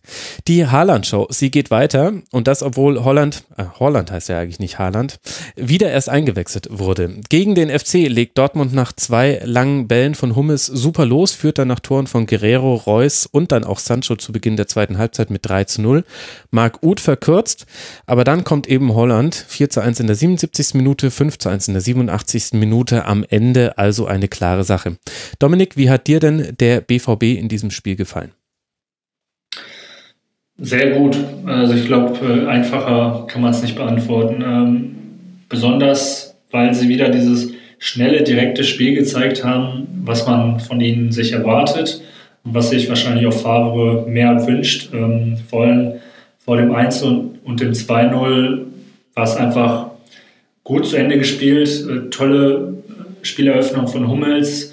Reus und Sancho haben sehr gut miteinander äh, kombiniert und dann ist man halt schon im 16er und muss dann äh, nur noch äh, den Ball im Tor unterbringen und das ist ihnen auch gelungen. Und dann nach hinten raus, wie du bereits äh, angemerkt hast, hat man dann ja noch so einen, so einen jungen Norweger auf der Bank, der dann reinkommt und ähm, das Spiel an sich reißt, äh, die Fans mitnimmt und äh, dann einfach mal noch zwei, zwei Tore schießt, eins physikalisch quasi unmöglich. Äh, ich denke, alle, alle Dortmunder sind gerade auf Wolke 7 und können das auch völlig zu Recht sein. Ähm, Dortmund in der, in, in der Verfassung kann die Bundesliga nach hinten raus definitiv spannend gestalten. Also du sprichst wahrscheinlich von dem Spiel, wo er nach äh, tiefem Pass an Timo Horn vorbeigeht und dann aus sehr spitzen Winkel den Ball noch ins Tor schießt. Genau, genau davon rede ich. Also ähm, ich weiß nicht, wann das letzte Mal, ja gut, heute, als, äh, heute Morgen, als äh, Kobe Bryant gestorben ist, da ist das äh, mein, mein Instagram-Feed und mein Twitter-Feed so monothematisch gewesen wie nach dem Holland-Tor. Das war schon unglaublich, was für Wellen dieses Tor geschlagen hat. Aber natürlich auch völlig zu Recht, auch mit was für einer Lockerheit der den Ball dann eigentlich da untergebracht hat. Also jeder andere Stürmer hätte versucht, nochmal einen Schritt rein in den Fünfer zu machen, um einen besseren Winkel zu haben. Und er stellt sich fast schon so aufreizend äh, locker dahin und äh, ja, schiebt den mit, mit links, glaube ich, war es dann äh, ja, rein. Genau da hat ja auch wirklich nicht viel gefehlt, dass er dann zum Beispiel in den Innenpfosten geht. Aber man hat schon gesehen bei seinem Abschluss, er weiß, ach, den bringe ich unter. Ja, ja. Easy. Und ähm, ja, genau, ein Spieler, also mit dem Selbstbewusstsein und mit dieser Lockerheit, ich glaube, äh, Phrase, 2 Euro ins Phrasenschwein, der tut der Bundesliga gut. Oh, sehr schön, sehr schön. Weißt du, an welches Sportereignis mich dieser Treffer erinnert hat? Auf äh, Kobe Bryant, äh, gut, das war jetzt ja auch nur eine Analogie von dir, aber an äh, das äh, Spiel bei den Australian Open zwischen Roger Federer und Millman. Denn genauso wie Federer am liebsten eben einfach die, den Ball umläuft, um nicht mit der Rückhand, sondern mit der Vorhand äh, den Ball zurückzuschlagen, so ist Haaland oder Holland an diesem Ball vorbeigegangen und hat ihn dann reingespielt. Und er hat es ja auch ähnlich erfolgreich gemacht wie Federer, wobei der hat mehr gewackelt. Anderes Thema. Spannender Tiebreak, unter anderem. Annika, wie hat dir Dortmund gefallen? Äh, ich habe ehrlich gesagt sehr, sehr wenig von dem Spiel gesehen. Ich kann da gar nicht so viel zu sagen. Ich habe nur die Highlights gesehen und die Tore und die waren sehr, sehr beeindruckend und machen mich ein bisschen neidisch. ähm, aber ja, ansonsten kann ich da jetzt eigentlich echt nicht so viel zu sagen. Mhm. Ich finde auch tatsächlich, also Dortmund war gut in diesem Spiel und das war auch völlig okay, da fünf Tore zu schießen.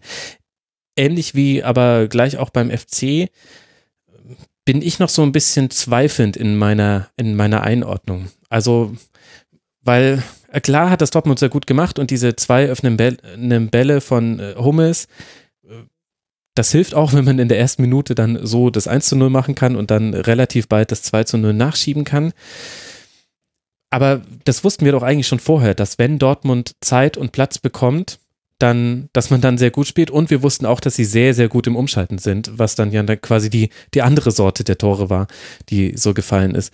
Und also so vollends traue ich dem ganzen BVB noch nicht. Das war ein gutes Spiel und ein Brand hat, hat tolle Verlagerungen gespielt, hat super Dribblings angesetzt, immer im richtigen Moment. Ein Sancho spielt derzeit überragend, geht fast ein bisschen unter.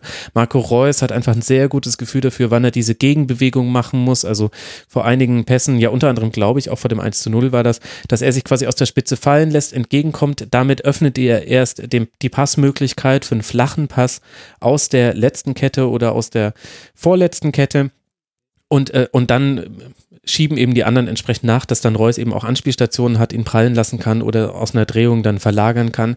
Also das ist alles sehr, sehr gut.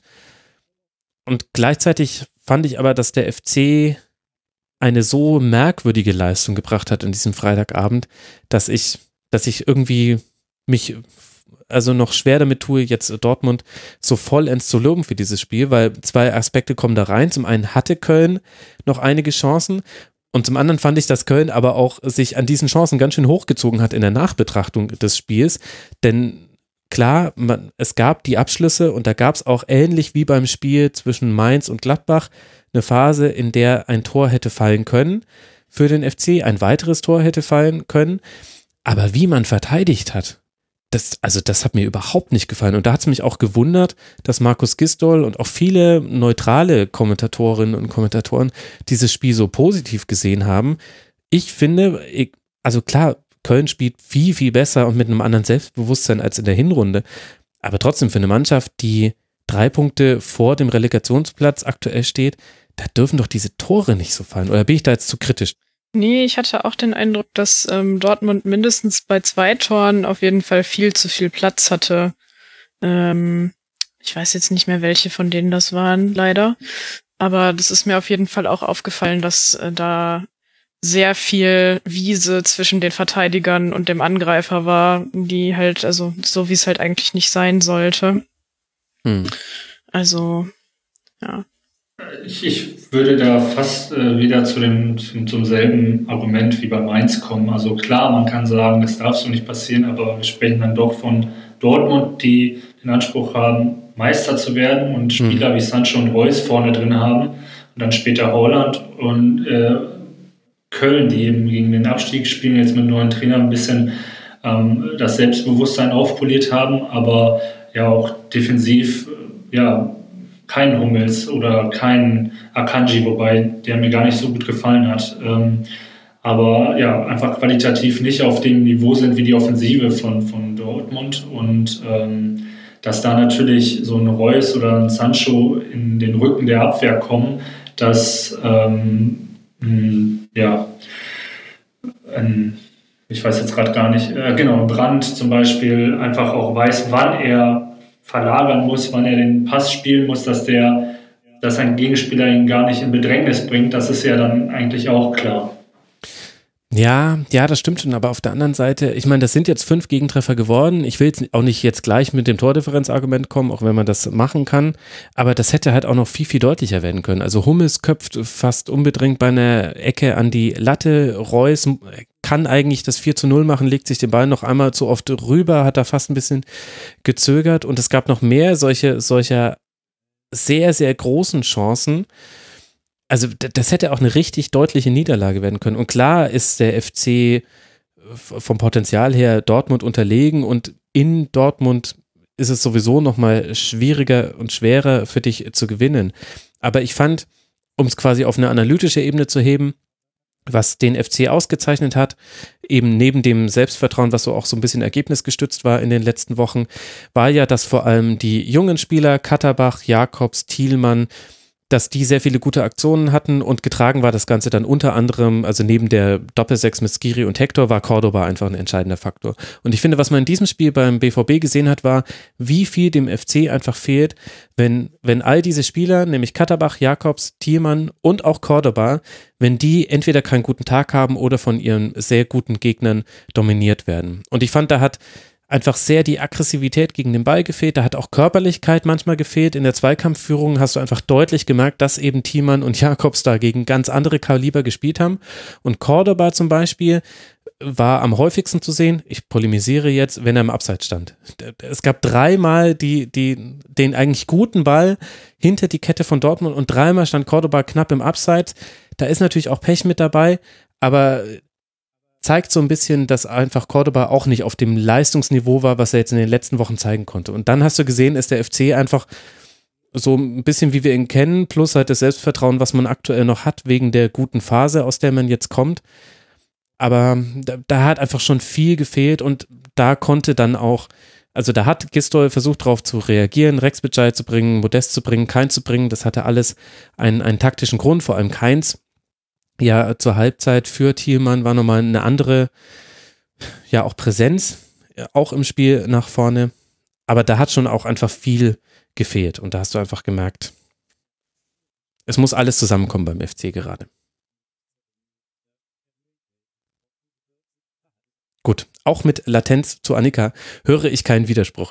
Es geht jetzt weiter für Borussia Dortmund zu Hause gegen Union Berlin, bevor man dann eben in Bremen im DFB-Pokal antritt, während der erste FC Köln jetzt dann zu Hause gegen den SC aus Freiburg spielt, bevor man dann eben nach Gladbach reist. Gehen wir dann in der Tabelle mal ein Stückchen nach oben, dann sehen wir Hertha BSC auf Tabellenplatz 13 und wir sollten uns auch mit dem Tabellenplatz 10, nämlich dem VfL aus Wolfsburg, auseinandersetzen. Das ist die nächste Partie, über die wir sprechen wollen. Hertha gewinnt in Wolfsburg. Und spektakulär war es jetzt nicht so wirklich, was da zu beobachten war. Vor allem Hertha wird es aber logischerweise egal sein. Nach dem Rückstand durch Memedi drehen Torunariga und Luke Bacchio die Partie und sichern damit einen ganz wichtigen Dreier für Berlin, der eben einfach die Hertha vor Köln schiebt. Tabellenplatz 13 jetzt aktuell.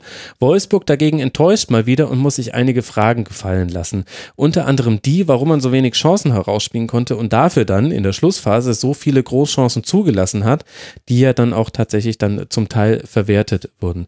Annika, wie würdest du denn, wenn wir jetzt mal mit Wolfsburg anfangen, die Leistung des VfL bewerten? Sehr rätselhaft ähm, und sehr dünn. ähm, ich hätte, ja, ich weiß auch nicht. Also eigentlich kommen sie einigermaßen okay ins Spiel und so und, und, gehen in Führung. Und warum dann das Spiel letztendlich aber so aus der Hand gegeben wurde, ist für mich sehr unverständlich gewesen, weil so ja, Hertha hat natürlich schon versucht, Druck zu machen, aber so gut fand ich die auch nicht. Mhm. So, also das war jetzt nicht so, das, das so, so ein Spiel, wo man dann irgendwie denkt, so ja, okay, das, das war jetzt total logisch, dass dieses Spiel gedreht wird, aus meiner Sicht.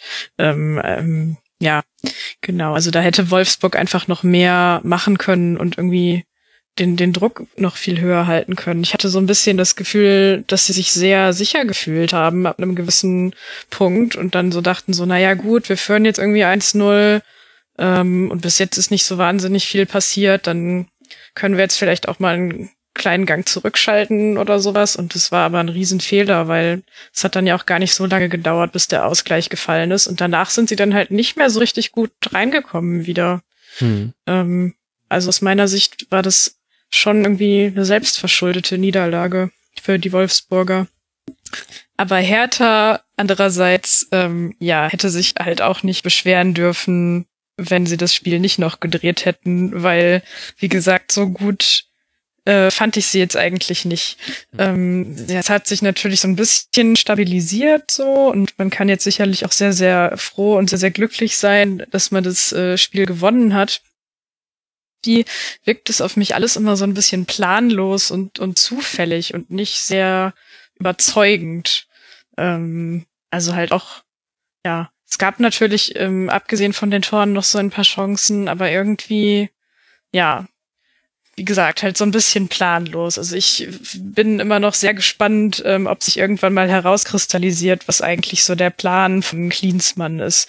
Weil jetzt im Moment scheint ja erstmal alles darauf bedacht zu sein, so ein bisschen ähm, Sicherheit und so ein bisschen Struktur reinzubringen, dass man sich halt nicht ähm, immer so viele Gegentore fängt. Aber nach vorne wirkt es auf mich alles noch nicht so richtig äh, überzeugend. Dominik, hat die Hertha dich schon überzeugen können? Bist ja näher dran, räumlich gesehen. Ja, räumlich ja, aber ehrlich gesagt auch nicht viel mehr. Ähm, also ich fand vor allem in der ersten Halbzeit es unglaublich behäbig, wie Hertha gespielt hat. Ähm, es schien mir fast so, als ob äh, den Spielern die mentale Frische gefehlt hätte, jetzt ein Bundesligaspiel zu bestreiten. Also ich habe immer das Gefühl, Hertha braucht erst so einen Tritt in den Hintern, um in Gang zu kommen. Äh, den, den Gefallen hat Wolfsburg ihnen ja getan mit dem 1-0. Ähm, aber auch danach kam spielerisch nicht besonders viel von Härte. Ähm, also die, äh, das erste Tor, das 1-1 fällt nach einer Ecke. Hm. Ähm, das 2-1 äh, war, war so belanglos, dass ich schon wieder vergessen habe, ehrlich gesagt. Ähm, generell, das war so eine Kopfballstaffette, die dann, die dann am Ende Lüke Bacchio. Naja, siehste, siehste. Mhm. Ähm, generell eines der schwächeren ICE-Derbys, würde ich sagen.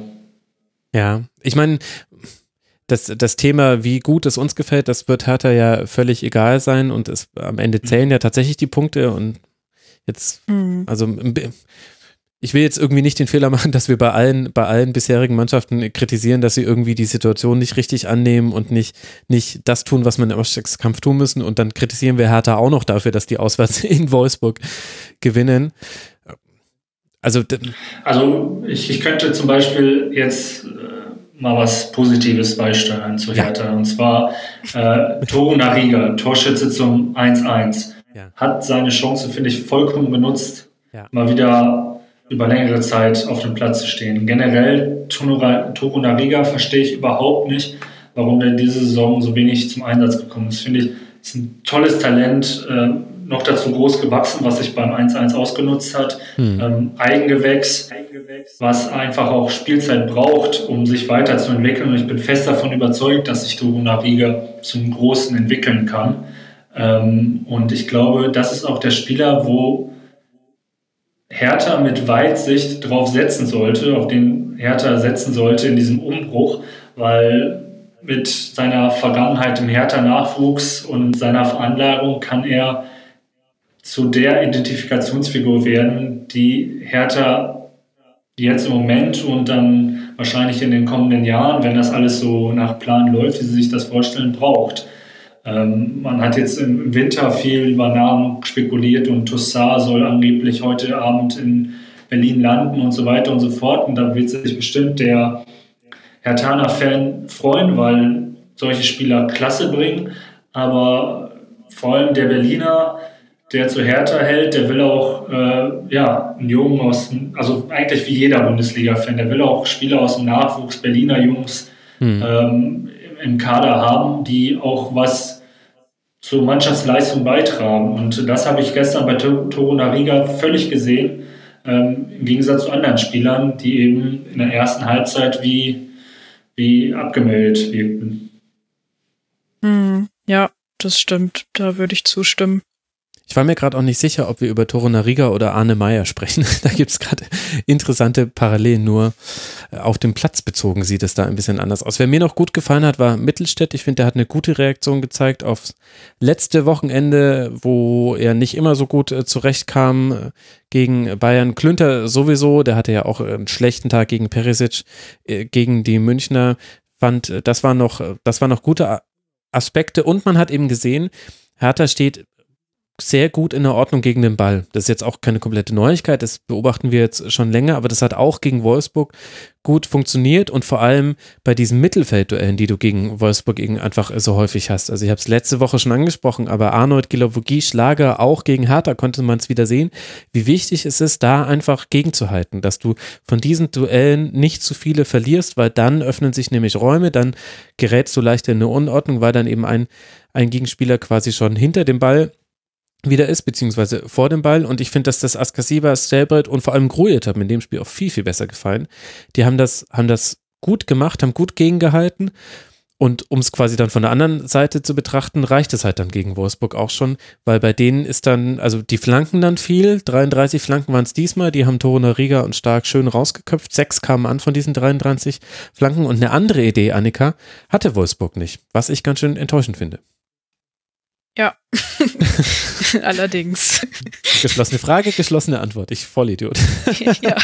Ich, äh, ich finde auch, dass, dass man von dem, von dem Glasner Fußball, der ja vor der Saison hochgelobt wurde, ich meine, er hat in Linz tolle Arbeit geleistet, von dem sieht man jetzt schon wieder relativ wenig. Also ähm, ja, oder das ist der Glasner Fußball, den wir gerade sehen. Das ist so ein bisschen oh, meine Sorge, ehrlich gesagt. Das wäre sehr enttäuschend. Also dann bin ich auch froh, äh, als, als Schalke-Fan, als, dass er dann doch nicht bei Schalke gelandet ist. Ja, also es ist irgendwie, wenn man es jetzt auf dieses Spiel runterbricht, ich will jetzt nicht nur diese Dinge wiederholen, die ich in der letzten Woche schon gesagt habe äh, zu Wolfsburg. Also Mbabu ist wieder derjenige, der viel nach vorne schiebt. Es war auch kein Zufall, dass er dann schläft und dadurch Lücke Bacchio aus dem Abseits nimmt, vor eben dem entscheidenden Gegentreffer. Über die Flügel schiebt man viel nach vorne, im Mittelfeld soll es knallen, aber also vielleicht kann man es an Weghorst festmachen.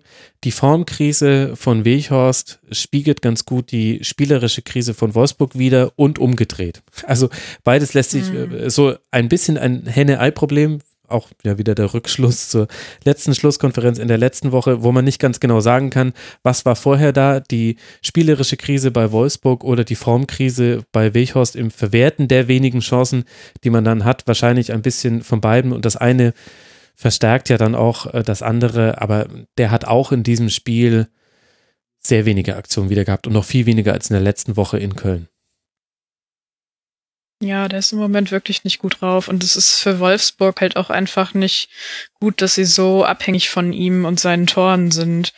Ähm, also er gefällt mir, wenn er in Form ist als Spieler, sehr, sehr gut, muss ich sagen. Ähm, aber natürlich ist es für so eine, keine Mannschaft gut, wenn man dann keinen Plan B hat oder wenn man dann nicht sagen kann, naja gut, ähm, eine Torkrise, das kann immer mal vorkommen. Ähm, und ich finde es auch gut, wenn man dann irgendwie trotzdem den Spieler spielen lässt und nicht sagt so, naja, du triffst gerade nicht, dann sitzt du jetzt nur auf der Bank. Aber es wäre dann halt schon gut, wenn man jemanden hätte, den man einwechseln kann, bei dem man dann das mhm. Gefühl hat, okay, vielleicht reißt du jetzt noch mal was raus oder so. Und den Eindruck habe ich jetzt bei Wolfsburg auch nicht so. Es ist halt, ja. eigentlich soll das Spiel mhm. auf ihn zugeschnitten sein. Ähm, und im Moment funktioniert es halt leider nicht so gut. Und das ist dann für beide Seiten natürlich schlecht. Ja, man hat natürlich noch Ginchek, aber aber man hat halt ja. halt auch nur Ginchek. Also in dem Satz steckt, glaube ich, die Antwort auch schon drin. Also man hat auch noch Ginchek. Gut. Für Wolfsburg geht es jetzt dann nach Paderborn. Und dann spielt man zu Hause gegen äh, Düsseldorf. Für alle, die diesen kleinen akustischen Gag nicht äh, verstanden haben, ihr hört die Schlusskonferenz nur ausschnittsweise. Es steht euch gescheit recht. Und äh, für Hertha geht es jetzt dann weiter zu Hause gegen Schalke 04 und dann auswärts auf Schalke. Das sind die nächsten beiden Partien. Die eine davon, nämlich die Auswärtspartie im DFB-Pokal. Und das Heimspiel wird uns jetzt dann schon am nächsten Wochenende beglücken. Und irgendwann werden wir auch am Ende dieser Schlusskonferenz dann mal über Schalke sprechen. Vorher wollen wir uns aber auch noch mit dem anderen Berliner Verein beschäftigen und seinem Gegner, nämlich dem FC Augsburg. Und bei diesen beiden Mannschaften, bei Augsburg und bei Union Berlin, da weiß man einfach, was man bekommt. Hohes Anlaufen, lange Bälle, stark getretene Standards und in den Zweikämpfen kann es auch mal knallen. All das war dann auch am Samstagnachmittag an der alten Försterei zu sehen, mit dem besseren Ende für Union. Nach Toren von Subotic und Ingwarzen gewinnt Berlin mit 2 zu 0 und bleibt damit ungeschlagen in dieser Bundesliga-Saison, zumindest schon mal gegen Augsburg. Gegen Dortmund kann man jetzt dann versuchen, diese Serie zu verlängern. Annika, wie hat dir denn Union gefallen? Hm, eigentlich ganz gut. Ähm, ja, also äh, ich habe auch, also obwohl er eine, eine Dortmunder Vergangenheit hat, habe ich mich tatsächlich auch einfach sehr für Neven Subotic gefreut, dass er mal wieder ein Tor geschossen hat. Das passiert bei ihm ja sehr, sehr selten. Mhm. Aber das ist einfach ein sehr korrekter Typ, deswegen freut mich sowas dann immer. Ähm, nee, und ansonsten, ähm, ja, also Augsburg hatte natürlich schon auch Gelegenheiten. Ich glaube, ähm, Gikiewicz, ich hoffe, ich spreche es ja. richtig aus, musste schon einige Paraden zeigen. Oh ja. mhm. Neun ähm, Stück. Ja. Ähm, aber ja, also trotzdem so rein vom Gefühl her fand ich fand ich ähm, den den Sieg von Union trotzdem nicht unverdient. Also ich ähm, fand, dass sie das eigentlich ganz gut gemacht haben, so ähm, das, was sie halt können, ähm, anlaufen ähm, und so weiter. Und Augsburg, ja, die haben natürlich versucht, äh, gegenzuhalten und das Spiel noch umzudrehen und so weiter. Aber irgendwie kennt man halt deren Mittel inzwischen auch einfach auf eine Art und ja, äh, dann hat Union ähm, sich eigentlich, auch wenn es natürlich diese Torschüsse gab, aber eigentlich hatten sie sich dann trotzdem gut genug darauf eingestellt, so ja, ist das vielleicht so der entscheidende Punkt, wenn wir mal den, den Erfolg von Union Berlin bewerten, Dominik, dass, dass man sich eben tatsächlich immer sehr gut einstellt. Also man verleugnet die eigene Spielidee nicht, man weiß, was man kriegt, habe ich gesagt. Aber man sieht da zum Beispiel im Anlaufen, ähnlich wie bei Paderborn ja auch, dass Union sich schon vorher überlegt, wie machen wir das jetzt eben genau gegen diesen Gegner. Und gegen Augsburg war es auch wieder, das, da gibt es einfach immer eine klare Zuteilung. Ingwertsen steht Bayer auf den Füßen und dann, und und, und dann wird aus der Richtung angelaufen, in der man dann auch durchschieben kann, wenn der Pass auf den Torhüter kommt und dann gibt es eben den langen Ball und das ist genau das, was man möchte. Und das funktioniert halt dann einfach je nach Gegner besser, so wie gegen Augsburg, wo nicht so viel ging für den Gegner und manchmal halt auch nicht ganz so gut, wenn die sich daraus befreien oder man ein bisschen Spielpech hat. Ja, ich glaube, ähm, Union hat sich einfach dafür äh, belohnt, dass sie, dass sie weiter ihren Plan verfolgt haben, dass sie nicht aufgesteckt haben und ähm, ja, dann auch ähm, so, so ein Tor nach einer Ecke provozieren, dass sie eben nah am Gegenspieler sind und dann vielleicht auch den Ellenbogen ein bisschen mehr ausfahren.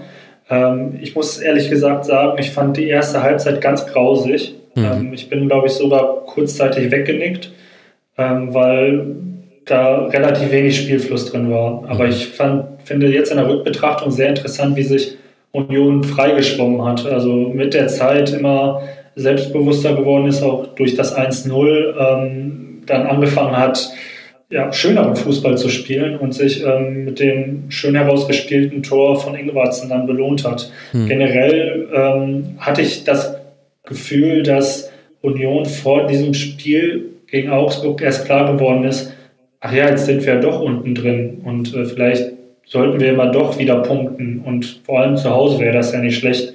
Und Augsburg hat sich, die es ja eigentlich in der letzten Zeit unter Martin Schmidt sehr gut gemacht haben, hat sich so ein bisschen von dieser Verunsicherung anstecken lassen.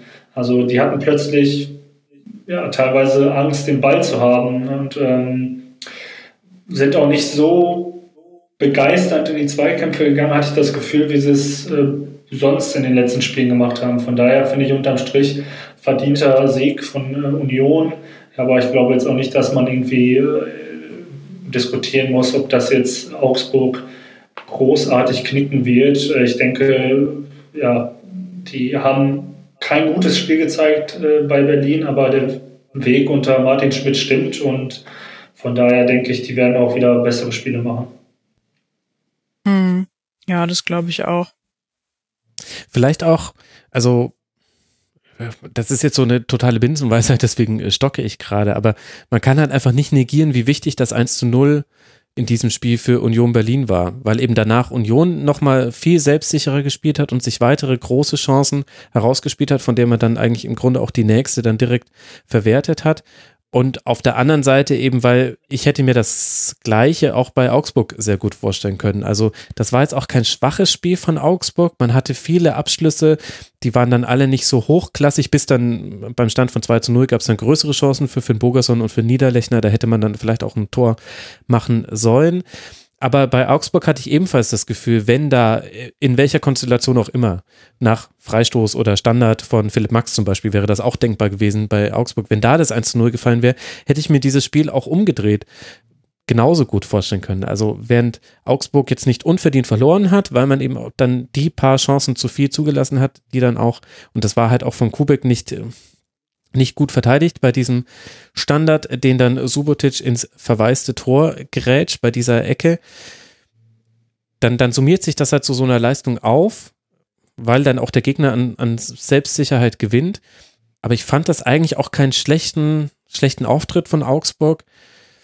Der vor allem waren beide Mannschaften waren halt so irre diszipliniert. Und dann geht halt bei einem der Plan auf, bei den anderen nicht, hätte genauso gut auch ein 1-1 sein können und während, während halt andere Mannschaften wie Köln und Mainz aus ihren Spielen mit Niederlagen herausgegangen sind und gesagt haben, na, wir waren doch eigentlich dran und ist jetzt auch alles gar nicht so schlimm, wie das Ergebnis das sagt, würde ich bei Augsburg tatsächlich zustimmen und würde sagen, ja, also das, da hat schon eigentlich auch viel gepasst und da, und ein paar Dinge haben halt in diesem Spiel gefehlt gegen einen sehr guten Gegner und dann, dann ist es halt einfach mal so, dass man in der Bundesliga verliert.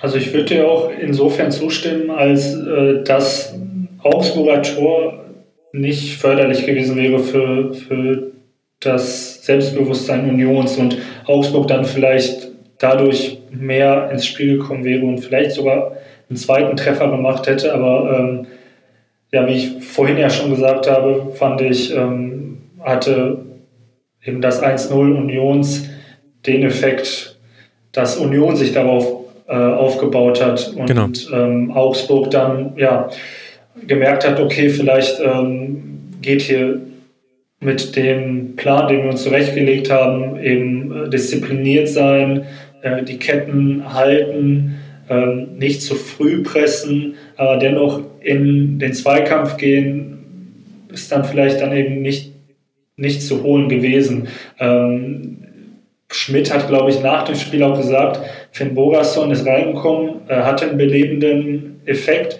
aber der braucht wieder ein bisschen Zeit, um halt auch wieder in den Spielfluss zu kommen. Ja. Und ich glaube, wenn, äh, wenn Finn Bogerson dann jetzt wieder zwei, drei Spiele über längere Distanz ähm, geht, dann ist er auf jeden Fall eine Waffe. Ich finde sowieso Finn Bogerson einer der, der spannendsten Stürmer, einer der unterschätztesten vielleicht auch in der Bundesliga. Und der wird Augsburgs vielleicht den einen oder anderen Punkt in solchen engen, ja, unterm Strich dann doch engen Spielen äh, wie gegen Union sichern können. Hm, ja, das denke ich auch. Hm, ich finde es halt auch interessant, weil ähm, so aus meiner Warte äh, betrachtet sind beide Mannschaften, also sowohl Union als auch Augsburg halt Teams, die ähm, eigentlich immer sehr gut sind in solchen engen Spielen. Und jetzt sind sie halt aufeinander getroffen und dann ähm, gab es kein Unentschieden, sondern einen Gewinner und das war dann halt eben Union.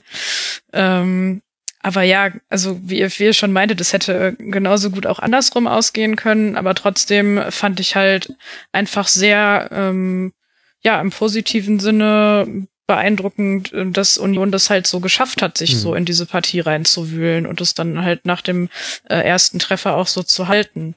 Ähm, also ich finde eigentlich, dass sie so, wenn sie so bei ihren Stärken und bei ihren Tugenden bleiben und sich halt auf ihre Gegner weiterhin so gut vorbereiten, ähm, ja, dann können die eigentlich in die nächsten Spiele, ich weiß jetzt nicht, wer als nächstes kommt, aber trotzdem relativ positiv gehen. So, also das ist jetzt so eine Mannschaft, bei der ich so ähm, mir am allerwenigsten Sorgen mache, dass die jetzt ganz plötzlich noch so richtig, richtig große Abstiegssorgen bekommen, wenn sie halt regelmäßig das schaffen zu punkten. Aber das traue ich ihnen zu. Also weil sie das auch sehr gut hinbekommen, äh, manchmal gegen Mannschaften, die eigentlich nominell besser sind als sie, so ein Spiel halt auf einmal eng zu gestalten. Mhm. Ja, würde ich auch mitgehen. Und es gibt zwar Diskussionen darüber, ob Union Berlin spielerisch noch irgendwie eine weitere Variante zu eben dem hohen Pressen und den langen Bällen angehen muss. Also in dem Spiel waren es 31 lange Bälle von Giekewitz, 13 von Schlotterbeck, 12 äh, von Friedrich und 11 von Subotic. Während des Spiels dachte ich mir schon so, sag mal, jetzt hat doch jetzt jeder aus der, aus der Abwehrreihe hat doch jetzt schon mal hier in Double Digits, also zweistellig lange Bälle gespielt, hat sich dann mit Blick auf die Statistik so bestätigt. Aber ähm, ich finde, dass man da ja zum Teil schon Ansätze gesehen hat. Also wir hatten mal so Klatschpatz-Variationen in ein paar Spielen, auch schon zum Ende der Hinrunde hin. aber solange das, äh, solange der A-Plan funktioniert, wo es eben dann um zweite Bälle geht und um, um, um hohes Pressing, hohe Ballgewinne, muss das ja nicht sein. Und also braucht das, braucht es das vielleicht gar nicht. Und vielleicht war es unter dem Strich dann einfach ein Spiel, bei dem beide Mannschaften nah an das gekommen sind, was sie im Optimalfall leisten können und dann gewinnt halt einfach eine von beiden. Und äh, so ist es halt. Das, äh, das, ist, das ist Sport. Aber beide haben ja kein schlechtes Spiel gemacht. Ja. Mhm. Ende vom Lied. Gut, die nächsten Partien. Für den ersten FC Union Berlin geht es jetzt dann nach Dortmund, bevor man in Ferl spielt und in Bremen. Das ist mal eine interessante Dreierreihe von drei Auswärtsspielen in Folge. Dortmund, Ferl, Bremen. Für FC für den FCA geht es weiter. Zu Hause gegen Werder haben wir vorhin schon thematisiert und dann in Frankfurt. Das sind die nächsten beiden Spiele für Augsburg. Und mit Frankfurt haben wir ja schon einen der überraschenden Sieger dieses 19. Bundesligaspieltags angesprochen. Wir sprechen jetzt über die Partie zwischen der SGE und Raba Leipzig, die auf einmal ja doch noch verlieren können und das sogar ohne eigenes Tor zu erzielen. Zweimal spielen im Spiel zwischen Eintracht Frankfurt und Rasenball Sport Einwürfe eine entscheidende Rolle. Nach einem Einwurf von Frankfurt erzielt Touré ein wunderbares Tor zum 1 zu 0. Leipzig kreiert danach wenig und nach einem Einwurf von Leipzig fällt das 2 zu 0 durch Kostic. Das allerdings dann schon in der Nachspielzeit. Das war dann der berühmte Deckel auf dem Topf. Und dann, Dominik, ist das Spiel auch schon vorbei. Welchen Eindruck haben denn beide Mannschaften auf dich hinterlassen? Ich muss sagen, Frankfurt hat es gut gemacht. Also ich ähm, fand in der ersten Hälfte waren sie nach vorne hin zu zaghaft, ähm, haben Leipzig defensiv gut neutralisiert. Ähm, Leipzig hatte ähm, nicht die Chancen, die sie normalerweise haben, ähm, konnten noch nicht das Tempo aufnehmen, aber ich finde, äh, wenn etwas in dieser Saison äh, deutlich geworden ist, ist es, dass du Leipzigs Tempo-Fußball mit Tempo schlägst.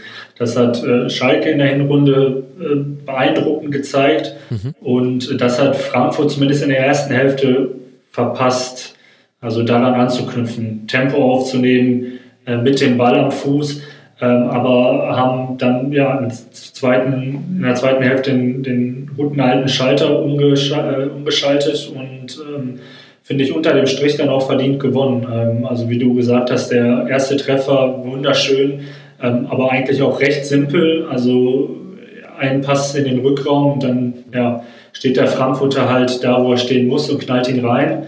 Ähm, ähnliches beim 2-0. Einfach Frankfurt auch mit der Gedankenschnelle, die man ähm, vor allem in der vergangenen Saison äh, bei Frankfurt gesehen hat. Schnell, schnell den Ball weitergeben an Kostic ähm, und äh, ja, dann auch schnell verwertet. Auf der anderen Seite war ja bei Leipzig schon in der ersten Halbzeit deutlicher am Drücker und da lag es eher so ein bisschen, also zum einen an der Chancenverwertung, dann auch an einem sicher nicht schlechten Kevin Trapp und vielleicht auch an eigener Ungeduld, dass man das nicht weiter weiter vollführen konnte. Also ich habe so ein bisschen das Gefühl, dass bei Leipzig so ein bisschen der der Tell, also wenn wir jetzt mal etwas aus dem Poker übernehmen wollen, in den Fußball der Tell, ob Leipzig ein gutes Spiel macht oder eins, in dem vielleicht für den Gegner etwas drin ist. Das sind so ein bisschen gechippte Bälle. Das hat man gegen Freiburg bei der Auswärtsniederlage gesehen, dass da irgendwann auch Mitte der ersten Halbzeit, ähnlich wie gegen Frankfurt, das auf einmal angefangen hat, dass, dass ständig Bälle gechippt wurden. Die kamen dann auch trotzdem an, aber es braucht halt einfach zum, zum Weiterverarbeiten der Bälle viel länger und normalerweise spielt, spielt Leipzig das flach und so, dass man es auch oft mit einem Kontakt direkt weiterverwerten kann. Und das hat gegen Frankfurt auch irgendwann angefangen. Ich würde sagen, so ja, 30., 35. Minute, das war so der, da hat es dann so ein bisschen nachgelassen. Und in der zweiten Halbzeit war das ganz auffällig, dass Leipzig viel den Ball hatte, aber damit ganz wenig gemacht hat. Und ja, da tue ich mich dann auch schwer, irgendwie so das dann quasi einzuordnen weil das sicherlich Frankfurt dann in der zweiten Halbzeit gut gemacht hat, auch defensiv. Auf der anderen Seite fand ich aber die erste Halbzeit so deutlich zugunsten von Leipzig, dass ich so ein bisschen das Gefühl habe, das Einzige, was da gefehlt hat, war das 1 zu 0. Sagt sich etwas leicht, aber dann hätte wiederum Frankfurt kommen müssen und dann hätte das in die komplett andere Richtung gehen können. Das ist so ein bisschen unbefriedigend, so nach einem Spiel zu sagen, ja, die anderen hätten ja auch gewinnen können. Das tut mir jetzt selber ein bisschen weh. Aber irgendwie fühlt es sich für mich so an. Die hatten beide jeweils eine nicht gute Halbzeit. Ja, und ich, äh, was du vorhin gesagt hast, äh, dass, dass Leipzig äh, ungeduldig war, das äh, trifft es, glaube ich, auch ganz gut. Also ich ähm, habe bei ihnen ganz oft den Eindruck, also das mit den gechippten Bällen ist mir noch nicht aufgefallen, aber das finde ich sehr interessant, da muss ich mal drauf achten.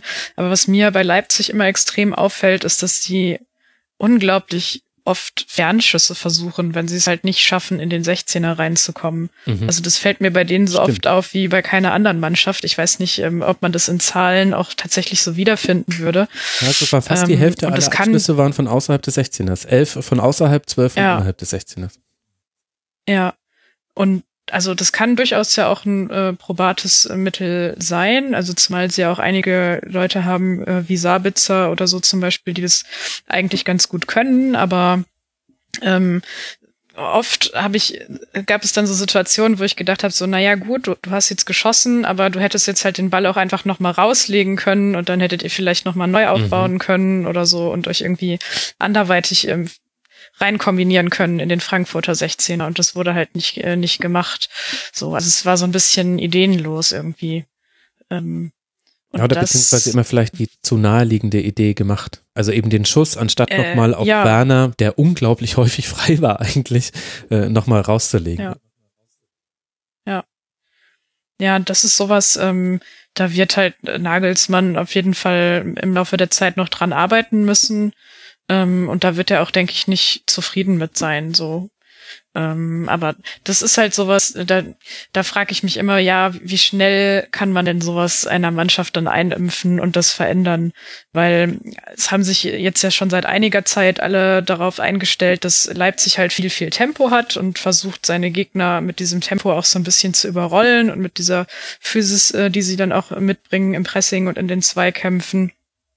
Aber das weiß man halt inzwischen und wenn man ähm, sich gut darauf einstellt und auch passende Spielertypen hat, den braucht man natürlich, dann kann man das eigentlich schon ganz gut verteidigen, so. Also wie äh, Dominik ja vorhin auch meinte, so, wenn man, wenn man das kann, dass man mit Tempo und Physis selber gegenhalten kann, dann ist das ähm, ein probates Mittel. Und da, das wird dann so der nächste Entwicklungsschritt für Leipzig sein, ähm, einen Plan B zu finden, der dann halt so aussieht, dass sie mehr mit Ballbesitz äh, umgehen müssen, weil sie mhm. jetzt einfach als, ja, in fast jedes Spiel als Favorit gehen. So, und wahrscheinlich halt auch die größten Spielanteile haben werden. Und das können sie im Moment aber noch nicht so richtig gut verwerten ähm, und daraus Chancen kreieren. Und deswegen, ja. ja, bin ich mir auch noch nicht so ganz so sicher, was ich jetzt eigentlich von denen halten soll, so für den weiteren Lauf der Saison betrachtet im Prinzip so. Ja. Ja, ich hatte eigentlich schon das Gefühl, dass man da einen Entwicklungsschritt gegangen ist für den Ballbesitz. Aber, aber diesen, aber es gibt halt immer wieder Spiele, in denen du das nicht siehst. Also in denen Leipzig dann auch so in so alte und unbeliebte Muster zurückfällt. Mhm. Und das Spiel gegen Frankfurt war so eins. Ich finde das, also Leipzig spielt ja gerne im Ballbesitz, wenn der Gegner sehr tief und diszipliniert steht und wenn der Gegner vielleicht auch schon 1 zu 0 führt. Ist ja egal. Das kann ja immer mal passieren, dass man mal ein Tor kassiert. Man, der Schuss von Touré geht ja auch nicht an jedem Tag so dann auch rein das hatte ja Leipzig schon oft. Und sie spielen halt dann oft so Lockbälle. Also, dass halt jemand aus der vordersten Reihe lässt sich fallen, der Ball wird auf ihn gespielt, er lässt ihn klatschen oder leitet ihn weiter. Manchmal dreht er sich auch ein bisschen überraschend um die eigene Achse und hinter ihm, in dem Raum hinter ihm ist was passiert. Also der Raum hinter ihm, das war nicht einfach nur, der ist nicht frei geblieben, sondern da ist ein anderer Spieler reingelaufen äh, oder sie haben verschoben und so weiter und so fort. Also das sind so ganz typische Leipziger Bälle. Das ist jetzt auch nicht die Erfindung des Fußballs. Das ist Ballbesitz Fußball eigentlich so, wie man es halt einfach im Jahr 2020 mhm. spielen sollte. Und das zum Beispiel hast du aber halt nicht gesehen. Das hat zum einen Frankfurt sehr gut gemacht. Aber also, weil Frankfurt auch einfach sehr häufig sehr nah an den Männern, an den Gegenspielern äh, dran war. Aber auf der anderen Seite hat Leipzig da halt auch einfach Dinge weggelassen, die man sonst hat. Nämlich auch so zum Beispiel so Schnittstellenbälle, also der berühmte Schnittstellenpass äh, zwischen den Innenverteidigern und den Außenverteidigern. Den hast du, den hast du kaum gesehen in diesem Spiel. Was du stattdessen gesehen hast, waren Flanken. Auf einmal fangen die an, da 33 Mal, glaube ich, reinzuflanken. Ich weiß jetzt gerade gar nicht, irgendwo habe ich es mir hier natürlich rausgeschrieben, wissen wir ja alle, dass das mein Lieblingsthema ist. Nee, 20 waren es und davon kamen dann halt sieben an, weil da stehen halt Hinteregger, Hinteregger und Abraham und die sagen sich, ja, herzlichen Dank, tschüss, könnt ihr nochmal probieren. Ja. Wir köpfen ihn euch direkt wieder zurück. Und, und ich habe so das Gefühl, das war eher so ein bisschen das Problem von Leipzig, dass man einfach das, was man eigentlich kann, nicht so wirklich gezeigt hat in zwei Halbzeiten. In einer Halbzeit war es ja ganz ordentlich.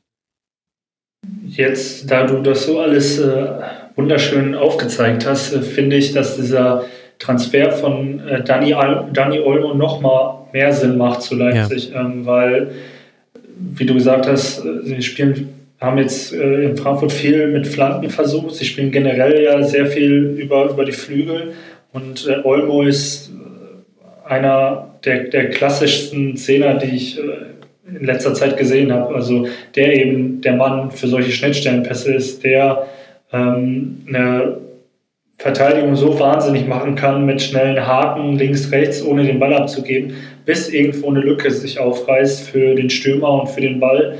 Ähm, von daher bin ich gespannt, ob Nagelsmann ihn jetzt schon in der Rückrunde integriert bekommt ins mhm. System, in die Mannschaft und ähm, ob auch Olmo, der natürlich ähm, ja, tolle Leistung gezeigt hat in der Champions League, aber dann unter dem Strich sozusagen wöchentlich doch nur in der kroatischen Liga äh, gefordert war. Ähm, aber natürlich äh, dennoch ein Riesentalent ist. Aber es ist trotzdem fraglich, wie schnell er sich auch an die Intensität und Schnelligkeit der Bundesliga gewöhnen wird. Ja, würde ich dir zustimmen. Da kann man sich auch für alle Leute, die auf visuelle Gags stehen, die können sich mal bei Between the Posts die Matchplots für diesen, für dieses Spiel angucken und dann die Zone 14. Das ist äh, die zentrale Zone, zentral vor dem Strafraum, gilt immer so als eine der wichtigsten Zonen im Fußball. Deswegen stellen da ja alle Spieler einen oder mehrere Sechser hin äh, gegen den Ball. Da hattest du bei Leipzig 34 Pässe, die aus dieser Zone herausgespielt wurde, aber tatsächlich nur neun davon gingen dann auch in den Strafraum und das sind eben einfach sehr, sehr gefährliche Zuspiele, weil sie meistens auch relativ vertikal sind. Und Frankfurt hatte zwei Pässe in dieser Zone 14 und beide gingen nach hinten. Was auch den Blick ganz gut nochmal auf die SGE lenkt, die ja ein gutes Spiel gemacht hat, die auch nicht unverdient gewonnen hat, aber eben auch so eine einerseits, andererseits Leistung gezeigt hat. Und ich finde, ein Mann bringt es tatsächlich so ein bisschen auf den Punkt, nämlich äh, Philipp Kostic. Der war zum einen mit drei Schüssen und zwei Torschussvorlagen mal wieder der wichtigste Mann in der Offensive, hatte dabei aber eine Passquote von 27 Prozent dafür aber acht erfolgreiche Tacklings. Und für mich ist es quasi das Spiel von Eintracht Frankfurt, Annika, in a nutshell. Passquote 27 Prozent, aber acht erfolgreiche Tacklings und schon offensiv auch was zustande gebracht. Ja, das, äh, das, das stimmt. Das ist wirklich sehr gut zusammengefasst, ja. Was, ja, und ist das jetzt dann, aber muss man ja als Kompliment an Eintracht Frankfurt sehen, dass man so jetzt in die Rückrunde gestartet ist, oder? Also mit diesem Auswärtssieg in Hoffenheim, jetzt diesen, ja, sehr wichtigen Spiel, den ersten von mehreren Spielen äh, gegen, gegen Leipzig zu Hause, gegen den Tabellenführer. Jetzt ist man im weiteren Sinne wieder dran. Also sind noch neun Punkte auf äh, Platz sechs, aber man mag sich nicht ausmalen, mit was man sich hätte beschäftigen müssen bei Frankfurt, wenn man das jetzt verloren hätte. Ja, ja, das ist auch, ähm, ähm, so, dass äh, ich auch denke, dass es ihnen wirklich sehr, sehr gut tut, dass sie jetzt diese Punkte eingefahren haben. Ähm, trotzdem habe ich mir irgendwie um Frankfurt eigentlich nie so richtig Sorgen gemacht. Also die hatten jetzt halt irgendwie davor mal eine schwächere Phase. Ähm, aber das ist, finde ich, auch manchmal bei ihnen so ein bisschen ähm, einfach so ihrem Spielstil geschuldet, weil sie halt nun mal eben sehr viel Physis in so ein Spiel mit reinbringen müssen, um erfolgreich zu sein. Und wenn mhm. das dann mal nicht funktioniert oder wenn dann die Kraft vielleicht einfach gerade mal nicht da ist, so gerade so vor der Winterpause, ähm, da hat man das in ein paar Spielen doch gemerkt, fand ich. Ja. Dann macht es bei denen schon immer einen riesen Unterschied aus. Und jetzt im Moment ähm, sind halt einige Spieler auch wieder mal ein bisschen besser in Form als vorher noch und man merkt auch, dass jetzt gerade die Power einfach wieder da ist, dass sie halt so in die Zweikämpfe reingehen können, ähm, wie sie das halt machen müssen, um erfolgreich zu sein. Und das macht dann halt einfach den Unterschied aus.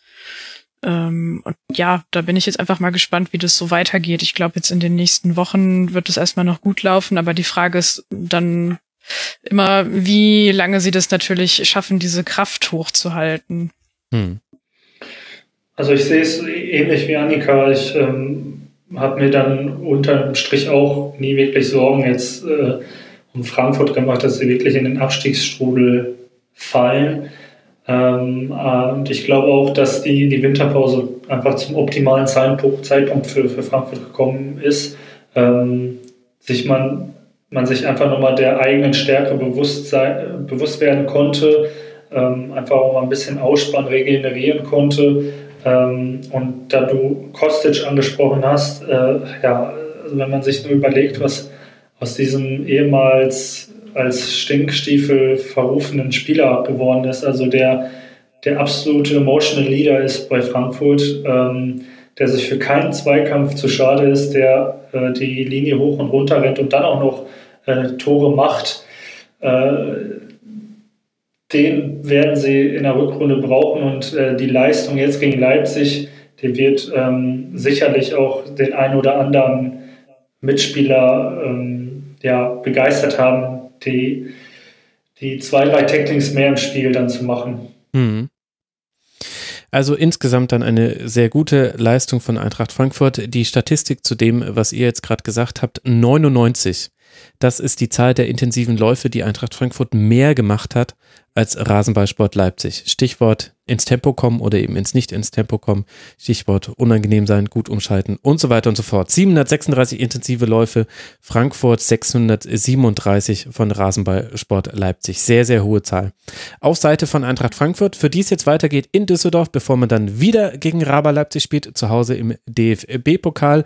Raber selbst tritt jetzt dann zu Hause gegen Borussia Mönchengladbach an, dann eben wie gerade angesprochen in Frankfurt, bevor man dann in München beim FC Bayern antritt. Also die nächsten drei Spiele für Leipzig jetzt sehr wichtig. Sind wir mal gespannt, ob wir den X-Faktor Dani Olmo dann tatsächlich vielleicht schon mal beobachten können und welches neue Element er dem Spiel hinzufügen kann. Damit sind wir gelandet beim letzten Spiel, über das wir sprechen wollen und damit auch endlich beim Schwerpunkt dieser Sendung. Kaum zu glauben, wir reden über den FC Bayern, der ein Pünktchen hinter Rasenballsport Leipzig jetzt in der Tabelle liegt und wir reden dann etwas länger über Schalke 04, die mit 33 Punkten auf Tabellenplatz 6 liegen, drei Punkte nach oben, drei Punkte nach unten. Also wenn wir mit oben jetzt Champions League meinen und mit unten dann eben nicht Europa League meinen. Das war allerdings eine ganz schöne Klatsche, die Schalke da in München kassiert hat. Mit 5 zu 0 nach Toren von Lewandowski, Müller, Goretzka, Thiago und Nabri-Schubert gewinnt der FC Bayern zu Hause gegen Schalke, auf die wir ja den Schwerpunkt legen wollen. Deswegen würde ich gerne mit Bayern anfangen, Dominik. Was hat den, den Sieg des FCB gekennzeichnet? Ich würde einfach sagen, gehe. Gehe nach äh, Toren und nach Erfolg und nach Bestätigung, dass man noch immer vermeintlich der beste Verein Deutschlands ist, mit den vermeintlich besten Spielern Deutschlands. Mhm. Ist es so einfach, Annika? Mm, naja, ähm, sie haben sich ja schon auch nochmal sehr auf die, also das heißt sehr, aber sie haben sich auf jeden Fall ein bisschen auf die Schalker Spielweise oder, oder so auf die Schwächen von dieser Spielweise eingestellt, würde ich sagen.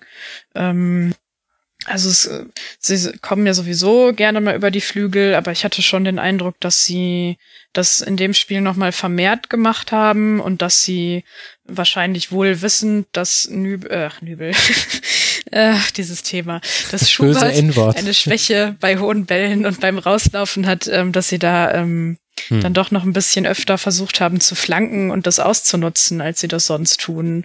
Ähm, und das hat dann ja auch beim 1-0 auf jeden Fall mal funktioniert.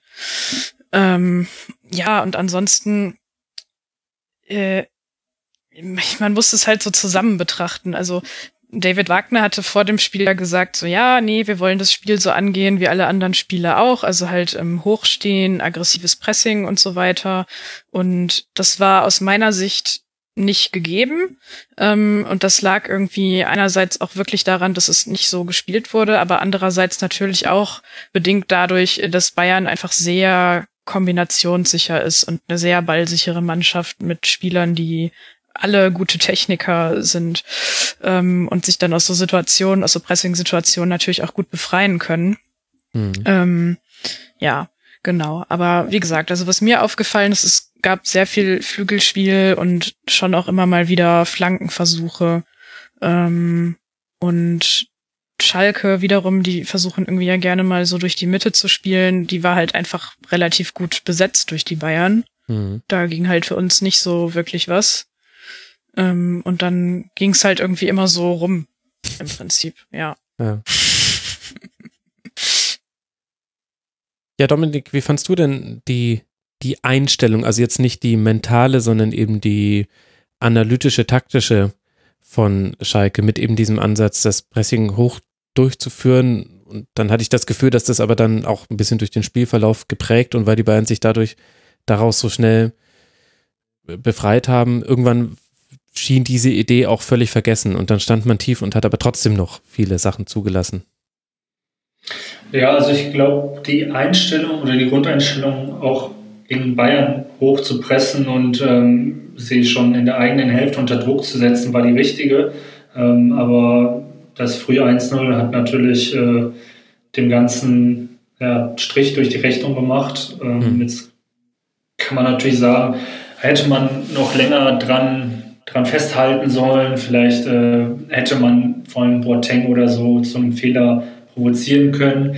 Das äh, ist jetzt aber alles Makulatur, jetzt ist es so gekommen. Ich glaube, ähm, Wagner hat es dann richtig gemacht, nach dem 1-0 oder nach dem 2-0 äh, auf 4-4-2 mit flacher 4 Mittelfeld äh, zu setzen ähm, und äh, Bayern sozusagen weniger Raum in der Mitte zu geben. Mhm. Aber ja, wie, wie Annika gesagt hat, Bayern ist ja auch auf den Flügeln ziemlich gut besetzt und dann weicht man halt als FC Bayern auf den Flügel aus wo ähm, insbesondere Kenny überraschend schwach war. Hm. Kenny, glaube ich, müssen wir nicht drüber reden, einer der, der Überraschungstransfers der Bundesliga, einer der Leistungsträger auf Schalke, ähm, hat mich äh, enttäuscht zurückgelassen. Und äh, dass Ochipka nicht der Allerschnellste äh, ist, da muss man, glaube ich, nur mal Raheem Sterling fragen. Ähm, und äh, da darf man dann auch den FC Bayern nicht zu sehr auf den Flügel herumtanzen lassen. Und warum hat das Umschaltspiel nicht äh, funktioniert gegen Bayern? Denn das ist ja was anderes, was Schalke 04 in dieser Saison auszeichnet, dass man eine der besten Kontermannschaften ist. Meine persönliche Beobachtung war so ein bisschen, dass, dass, dass dass die Entscheidungsfindung einfach nicht gepasst hat. Also Harid zum Beispiel ist so zwei, dreimal in Dribbling gegangen, wo ich mir gedacht habe, nein, genau jetzt hätte der Pass kommen müssen, weil gleich wirst du ihn wieder verloren haben, weil die Bayern waren im Gegenpressing ja tatsächlich sehr, sehr griffig. Also da war immer sehr schnell ein Gegenspieler wieder da. Tatsächlich hatte ich die Beobachtung bei Matondo. Ähm, also ja. ich bin, wollte ja eigentlich in die, ich, äh, wollte eigentlich in die Sendung gehen und äh, Matondo vor Startelf fordern. Das hat er in der Startelf gespielt und äh, nicht wirklich überzeugen können. Mhm. Ähm, aber ja, dieser Lattentreffer, der eigentlich äh, nochmal irgendwie äh, Schalke einen Schub geben hätte sollen, der ist ja auch nur dadurch zustande gekommen, dass Matondo zu lange gezögert hat. Da hätte Gregoritsch mhm. anspielen müssen und dann hätte mhm. Gregoritsch alleine vor Neuer gestanden und dann hätte, hätte wäre, könnte. Ähm, ähnlich bei dem ziemlich schlechten Stallpass, den er dann auf Arid gespielt hat, der Arid quasi aus dem 16er rausgedrängt hat, anstatt ihn reinzudrängen. Mhm. Ähm, aber was dieses Umschaltspiel angeht, was du angesprochen hast, glaube ich einfach, dass Bayern eben Serda aus dem Spiel genommen hat. Und ähm, Arid natürlich ist der äh, Star de, des Schalker Spiels und ähm, er ist sozusagen der, der den Pass ins letzte Drittel spielt oder selbst abschließt. Aber Serda ist aus meiner Sicht, äh, wie du gerade Olmo genannt hast, der Schalker X-Faktor mhm. weil er das, das Offensivspiel von, äh, von, von der Achterposition aus leitet. Ähm, also er lenkt es auch links oder rechts oder durch die Mitte und wenn er Bock hat, dann äh, zieht er halt selbst nach vorne durch und, und macht äh, die Tore. Und äh, da hat Bayern ihn ja einfach äh, gut, gut abgegraben. Ähm, Serda hatte kaum Luft zum Atmen. Ich glaube, das war auch ähm, so ein, so ein Begriff, den, den Flick oder Müller, ich weiß es gerade gar nicht, äh, benutzt hat. Also Schalke hatte in, im Mittelfeldzentrum einfach keine Luft zum Atmen und äh, konnte dann das bekannte und geschätzte Spiel unter Wagner auch nicht so aufziehen, wie sie es, wie sie es wollten. Hm, und ich finde, man hat auch gemerkt, dass ähm, Harid zwischendurch mal angeschlagen war. Also der hat ja auch letzte Woche nicht gespielt und mhm. der hat auch ähm, einfach insgesamt kein besonders gutes Spiel gemacht, fand ich. Also da, es wirkte wirklich so, als wenn er jetzt so ein bisschen aus dem Rhythmus raus wäre.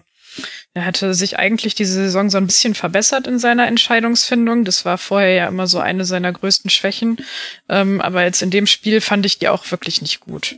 Und mhm. ähm, bei Rabbi Metondo ist es ähm, ja, auch, auch wie du meintest, halt auch noch so ein Problem von ihm so. Also der ähm, ist sehr, sehr schnell und sehr, sehr flink und schafft es eigentlich auch sehr gut, sich so in gefährliche Positionen äh, selber zu manövrieren ähm, und sich dann so freispielen zu lassen. Aber so Entscheidungsfindung und Abschluss, das sind halt die Sachen. Ich meine, der ist immer noch erst 19, glaube ich. Mhm. Das ist jetzt auch äh, kein Wunder, aber das sind halt so Sachen, wo er sich noch verbessern muss und wo er noch dran arbeiten muss, was dann aber auch einfach mit der Erfahrung und mit dem Alter kommen wird, denke ich mal. Mhm. Ähm, ja, also wer, wer mir halt in dem Spiel wirklich sehr gefehlt hat, was uns sehr wehgetan hat, war halt, dass äh, Benito Raman nicht spielen konnte. Das war, also ich glaube auch nicht, dass wir dann auf einmal gewonnen hätten oder so, wenn er gespielt hätte, aber ich glaube, dass es uns irgendwie noch mal ein bisschen mehr ähm, Stabilität gegeben hätte, weil er ja. einfach unser allererster Verteidiger ist. Ähm, weil er so aggressiv im, im Pressing ist und sehr ein sehr gutes Zweikampfverhalten hat. Aber gleichzeitig ist er einfach auch noch mal einen Ticken schneller und gefährlicher ähm, als Matondo das im Moment ist und hätte vielleicht irgendwie dann doch noch mal ein bisschen mehr brenzlige Situationen heraufbeschwören können so für die Bayern-Abwehr. Also ja, und so waren wir dann eigentlich doch relativ harmlos, obwohl Manuel Neuer ganz am Anfang diesen fürchterlichen Fehlpass mhm. gespielt hat. Also bei dem ich mich auch gefragt habe, so, naja, was wäre denn jetzt gewesen, wenn das besser ausgenutzt worden wäre? Aber hätte, hätte und so, ne? Mhm. Also tatsächlich würde ich äh, mitgehen, dass äh, Matondo Raman nicht eins zu eins ersetzen konnte. Und ich äh, bezweifle, dass er das auch kann im im Spielstil, weil, äh, wie Annika gesagt hat, Raman ist quasi ein, ein besserer Burgsteller, äh, also läuft extrem aggressiv an, ähm, wird quasi nie müde und äh, hat sich ja auch ähm, in den letzten Partien in der Hinrunde dann das Selbstbewusstsein im, im Torabschluss zurückgeholt.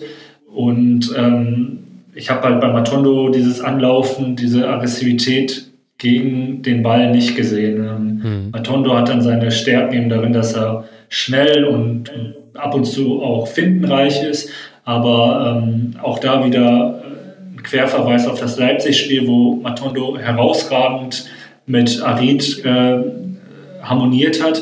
Aber ich glaube, allein in dem Spiel hat er, stand er halt fünf, sechs Mal im Abseits. Ähm, mhm. Da gab es ja dieses, diese eine Szene, als er 50 Meter alleine auf dem Tor, Torwart zulief und dann den Ball doch nicht im Tor untergebracht hat und das dann am Ende wegen Abseits abgepfiffen wurde. Und ähm, selbst in die Situation ist er gegen, gegen Bayern nicht gekommen, weil ja, ihm dann vielleicht doch noch, mh, hm, ja, wie soll man sagen, die Qualität, äh, den Moment zu sehen, den Moment auszunutzen, fehlt. Mhm. Also ich würde schon mitgehen bei dem, was ihr zu Raman gesagt habt und dass er gefehlt hat. Ich würde aber gerne, wenn wir jetzt schon in so einem Konjunktiv-Gedankenexperiment sind, den einen Faktor noch dazu addieren, dass ich glaube, dass in der Art und Weise, wie, wie Bayern aufgebaut hat, mit Kimmich und Thiago auf der 6 und die Rollenverteilung war manchmal ein bisschen merkwürdig, aber es gab viele Momente, gerade in der ersten Halbzeit, wo sich Kimmich zwischen die Innenverteidiger hat fallen lassen und Thiago dann den klassischen Sechser gespielt hat. Und da würde ich dann schon auch kurz zumindest den Aspekt fallen lassen, sehr schwierig gegen, gegen allein diese beiden Spieler ein Pressing zu spielen. Die, die, da kann auch mal ein Ballverlust mit dabei sein, mhm. aber grundsätzlich hat da halt auch Bayern, wenn, wenn Kimmich zentral spielen kann, plus eben Thiago, dann haben die eine Passsicherheit, und eben auch eine, eine Cleverness im Pass, also dass eben dann der, der Pass auch nicht in eine, in, eine, in eine zugestellte Zone gespielt wird, wo dann das Gegenpressing oder das Pressing greift.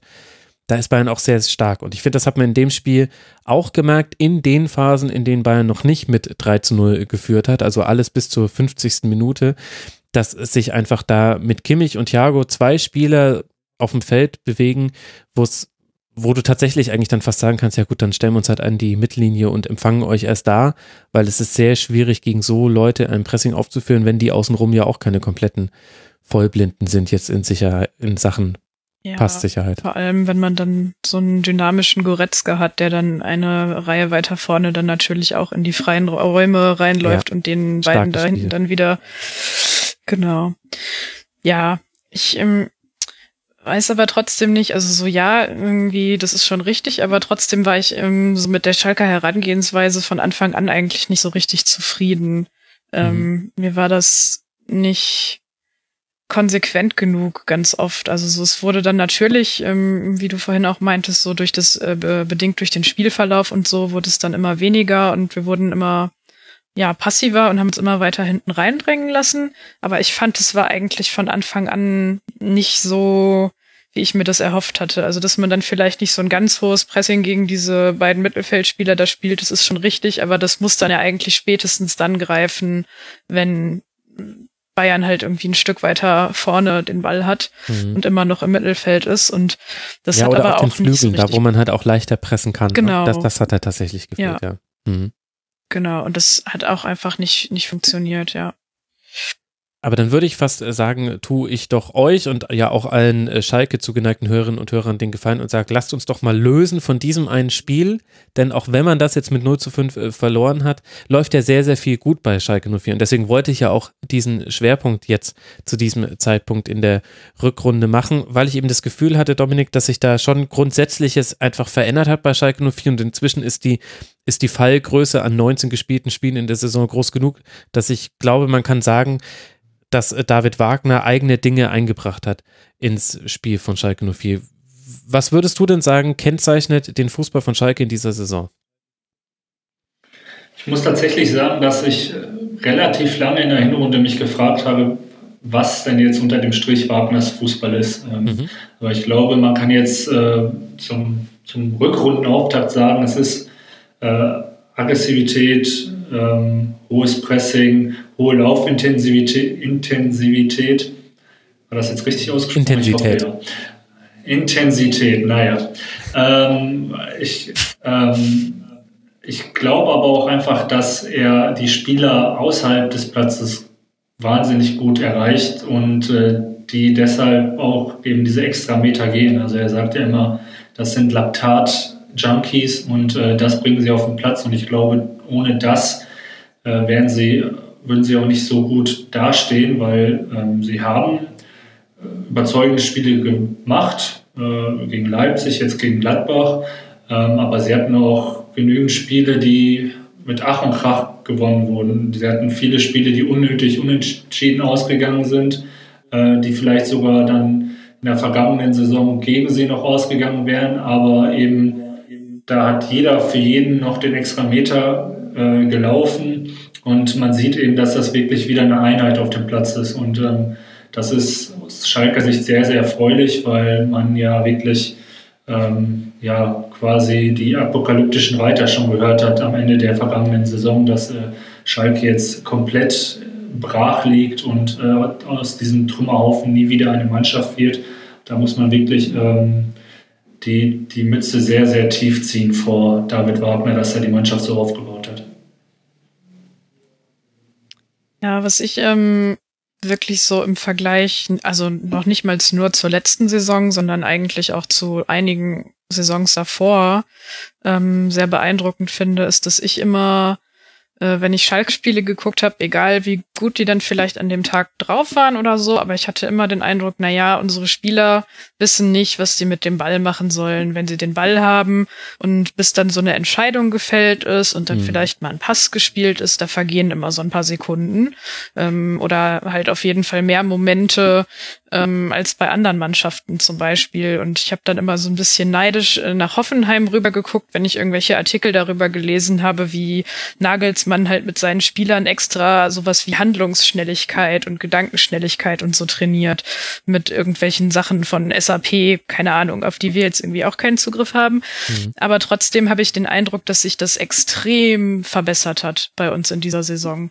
Also so am Anfang der Saison ähm, war es noch nicht ganz so auffällig, aber man sieht es einfach von Woche zu Woche normalerweise das Bayern-Spiel jetzt mal ausgeklammert, dass das halt immer besser wird. Also dass halt allen klar ist, ähm, also natürlich durch eingespielt sein, aber auch so glaube ich, dass es einfach was ist, was auf, in irgendeiner Form trainiert wird, dass halt den Leuten klar ist, okay, ich nehme den Ball an ähm, und ich muss den jetzt mit möglichst einem Kontakt irgendwie versuchen weiterzuleiten. Und es ist jetzt nicht so, dass es dann irgendwie so voll der krasse Ballbesitzfußball ist, den wir spielen, aber es ist halt trotzdem so, dass dann aus diesen chaotischen ähm, Gegenpressing-Situationen, dadurch, dass die Leute sich gut positionieren, ähm, einfach diese Ballsicherheit und diese Gedankenschnelligkeit da ist, sehr, sehr schnell improvisieren zu können und sagen mhm. zu können, okay, ähm, wir haben jetzt in der Situation den Ball so gewonnen, so, ah, ich sehe, da ist irgendwie was Blaues auf der Seite und dann geht der Ball darüber und zack, zack, so.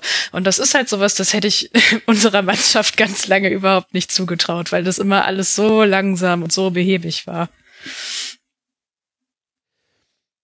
Jetzt hat ja Dominik auch schon so ein bisschen angedeutet, dass dass es in der Hinrunde auch, also da müsste man eigentlich jedes einzelne Spiel besprechen und dann versuchen irgendwie zu trennen, wie war da der Spielverlauf, wie waren da Schiedsrichterentscheidungen, wie hatte man Pech mit Aluminiumtreffern oder vielleicht auch mal Glück auf äh, Seiten des Gegners.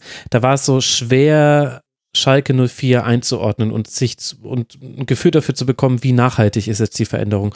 Und jetzt eben habt ihr ja auch beide ganz gut beschrieben, was sich verändert hat. Es gibt aber trotzdem noch so ein paar Punkte, die lassen zumindest aufhorchen, wenn man sich mit Schalke 04 befasst. Und das kann man zum Beispiel an den, an den Schüssen pro Spiel festmachen. Bei den Schüssen aufs eigene Tor liegt Schalke 04 auf Platz 12, also man lässt fast 15 Schüsse zu. Die Mannschaften, die da noch schlechter sind, sind Paderborn, Union, Werder, Fortuna, Mainz, Freiburg, also eine bestimmte Art von, von Mannschaft. Freiburg fällt da dann ein bisschen raus. Und auf der anderen Seite, auf der offensiven Seite, sieht es jetzt auch nicht so viel besser aus, dass man nämlich die Mannschaft mit den viertwenigsten Schüssen in Richtung des gegnerischen Tores. Da sind nur Hertha, Augsburg und Köln Mannschaften, die noch weniger kreieren.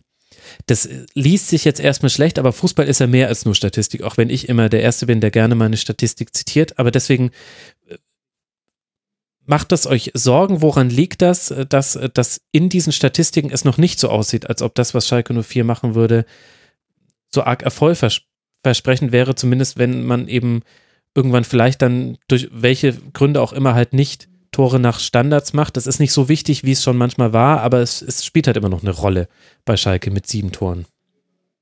Ja, also ich war tatsächlich jetzt in der, in der Winterpause so ein bisschen ähm, im, im Kollegen- und Familien- und Freundeskreis der Mahner, der äh, gesagt hat, ja, also wir stehen da oben und quasi der Matthias Sammer. Das ist ein Vergleich, der wird dir nicht gefallen, aber du warst oh, der Sammer ja, deiner Familie. ah, ja. Ich weiß nicht, wie ich damit jetzt umgehen soll. Naja, ähm, bitte leg nicht auf. Ich ein bisschen gespannt. ja. ähm, nee, aber ähm, wenn man sich, wie du gesagt hast, äh, anschaut, wie viele Tore Schalke geschossen hat, ist das nicht besonders viel. Also das Torverhältnis ist jetzt, glaube ich, plus Du hast das so bestimmt rausgesucht. Plus, plus 6, plus 7. Plus 5 sind es. 31 erzielte und 26 sogar. kassierte. Ja. Mhm. Das ist jetzt nicht äh, überragend für eine Mannschaft, die äh, quasi vor Hinrundenabschluss äh, gesagt hat, ja, Champions League ist jetzt auf jeden Fall unser Ziel. Ähm, Aber andererseits ja acht allein gegen Bayern, gegen die man halt auch mal acht kassieren kann. Also wenn man die abzieht, dann. Ja, also ja, also die, ich glaube über die defensive Stärke Schalke äh, gibt es jetzt abgesehen von Nassasic, der gegen, gegen Bayern nicht gut, äh, nicht gut gelaunt war, sagen wir mal, äh, gibt es nicht so viel dran zu rütteln, äh, sondern mir geht es eher um die Offensive. Also mhm. wenn man nur überlegt, äh, man zieht die Tore von Arid und Serda ab, wie wenige dann noch übrig bleiben. Also wenn man sich anschaut, dass Kotucu irgendwie vor Gregoritsch das einzige Stürmertor Schalkes geschossen hat.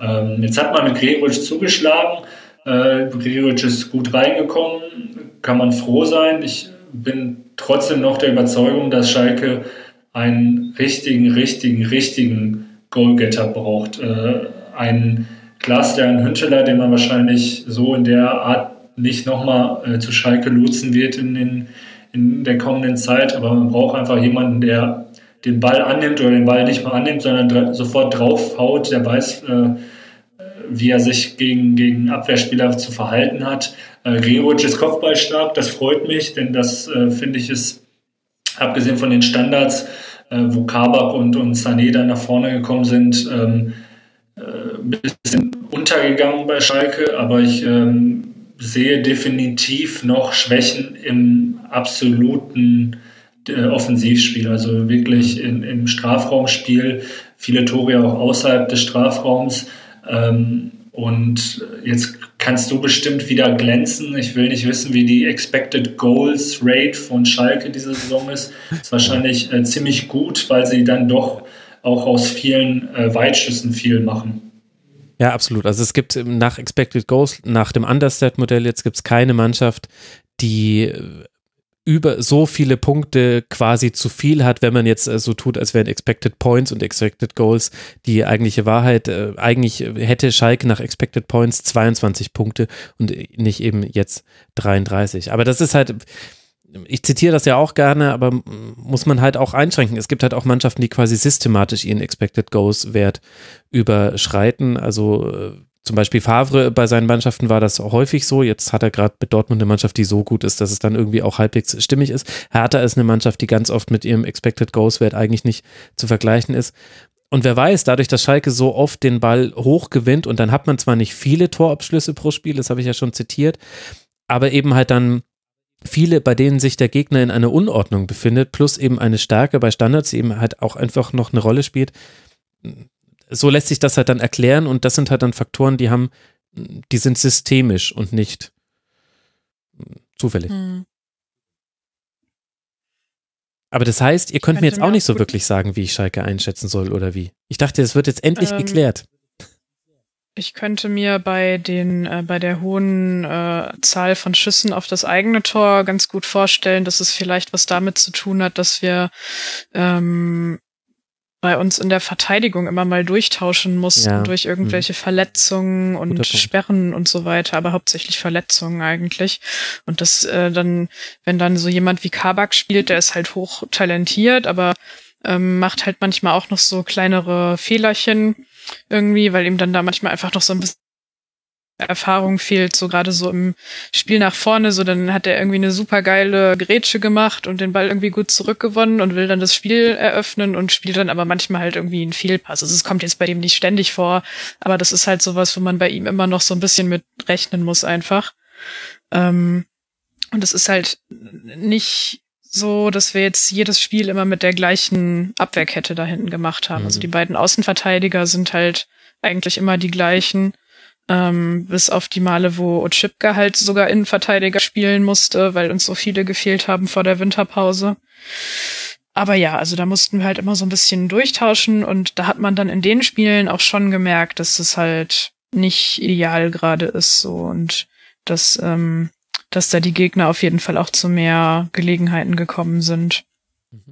Und nach vorne ähm, würde ich jetzt so auf jeden Fall dem zustimmen, was du vorhin gemeint hast, so dass, äh, dass es natürlich irgendwie einerseits diese systemische Veranlagung ist, ähm, die dann dazu führt, dass der Expected Goals da nicht so ganz so ganz die, die, die ganze goldene Wahrheit ist. Ähm, aber andererseits ähm, fehlt mir manchmal noch so ein bisschen so die äh, so, so eine Systematik dahinter, wie wir mit einem geordneten Passspiel, das halt nicht aus so chaotischen Situationen entsteht, ähm, in den 16er kommen. Also es ähm, wird irgendwie ganz oft halt ja so von hinten raus durch die Mitte gespielt. Mhm. Äh, das hat Max in unserem letzten Halbfeld Halbfeldflanke-Podcast sehr, sehr schön erklärt. Und dann dann halt so von entweder Serda oder Harid raus auf den, auf den Flügel getragen, das Spiel. Und dann ja, funktioniert es aber nicht immer so gut, dass wir dann von da aus ähm, in den 16, 16er reinkommen. Also es gibt irgendwie in manchen Spielen erstaunlich viele Flanken dafür, dass wir bis vor dem Gregoritsch-Wechsel eigentlich keinen so richtigen Kopfballspieler mhm. da vorne hatten.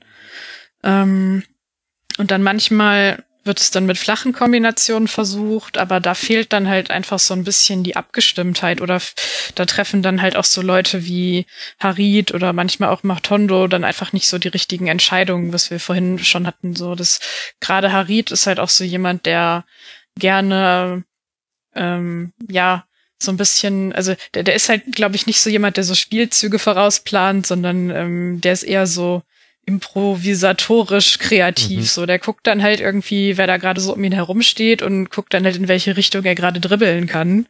Aber das ist halt nicht so, dass er das jetzt irgendwie macht, äh, um dann die Leute von irgendwem anders wegzulocken, sondern halt einfach nur, weil er weil er halt dribbeln kann so. Mhm. Und ähm, dann kommen da manchmal sehr, sehr gute Sachen bei raus, aber es gibt auch immer noch diese Situationen, bei denen ich mir so denke, hm, eigentlich hat er damit jetzt das Tempo verschleppt und irgendwie den, die anderen konnten sich jetzt orientieren und ihre Verteidigung dicht machen und eigentlich ist die Chance jetzt weg. Mhm. So, also das bei allem Lob, dass er berechtigterweise diese Saison bekommt, ist das halt schon noch so ein Problem, was ich bei ihm sehe.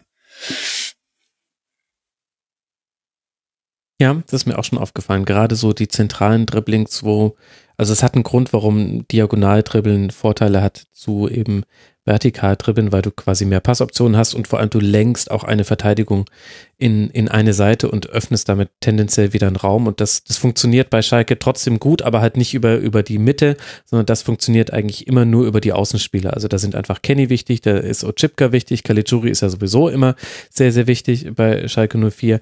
Aber die, wenn die nach vorne schieben und die halten nämlich ihre Position, dann ist, ist auch mal die Möglichkeit mit einer Verlagerung eins gegen eins herauf zu beschwören, aus der Mitte heraus, was eben, die eben einfach viel wichtiger bei Schalke ist als bei anderen Mannschaften, geschieht das eher weniger, weil aus unter anderem eben wegen Bewegungen der Spieler, die da in die Mitte reinziehen. Mhm. Was mir ansonsten jetzt noch bei Schalke 04 aufgefallen ist, ist, dass kaum ein Quartal vergeht, ohne dass sich irgendjemand meldet und an Christian Heidel herumkritisiert. Und zwar, ich finde, auch in relativ deftigen Worten. Das ist eigentlich, ja, also, ja, kann man jetzt eigentlich viele Beispiele nennen. Annika, woher kommt das und ist das jetzt nur für jemanden wie mich als Außenstehenden bemerkenswert, dass so oft noch auf diese Zeit zurückgegriffen wird und im, im Nachhinein liest sich das, als ob alles schlimm war?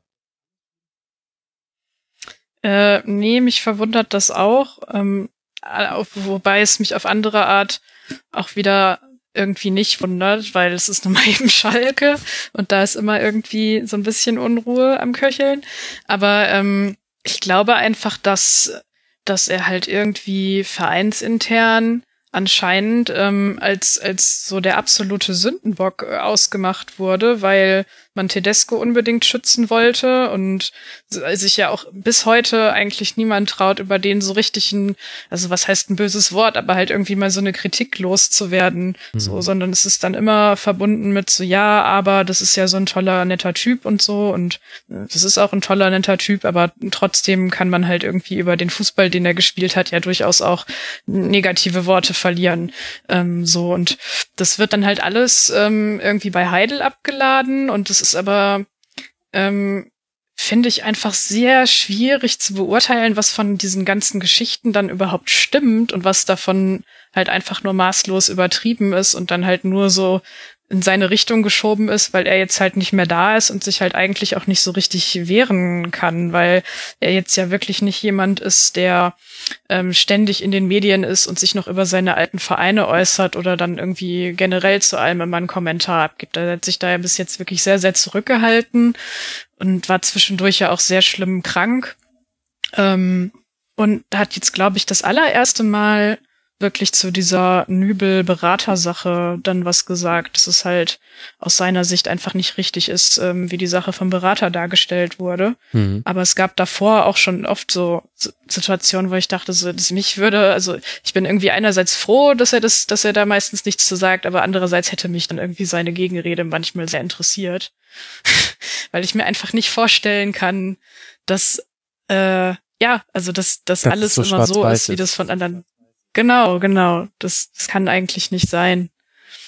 Ähm, aber ja, ich weiß nicht. Das ist halt dadurch, dass man keine richtigen Beweise oder Fakten hat, ist es, finde ich, immer sehr schwierig, darüber zu sprechen, weil alles letztendlich irgendwie Spekulation ist mhm. und da dann auch meinen, äh, meine persönlichen Zuneigungen und Abneigungen gegen so jemandem wie Tönnies zum Beispiel irgendwie auch eine Rolle spielen, von dem ich jetzt einfach mal behaupten würde, um das jetzt verständlich zu machen, was ich gesagt habe, dass äh, der da irgendwie einen großen Anteil dran hatte, dass der Heidel jetzt halt so als der Sündenbock dasteht und dass Leute denken, sie können sich jetzt einfach immer so über den äußern.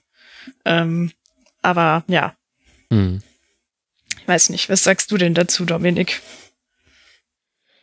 Ich finde tatsächlich, also ich ist schwierig mit, mit, Tön, ach, mit ähm, Tönnis ist Heidel. auch schwierig, aber lass mal bei Heidel erstmal. Ja, ja, ja, ja. Also wie du gesagt hast, Annika, man steckt, also man steckt dann nicht in den Verträgen drin und wie das dann aussah und ähm, man kriegt es dann ja nur ähm, aus Berichten und vermeintlichen Zeitzeugenberichten und so weiter.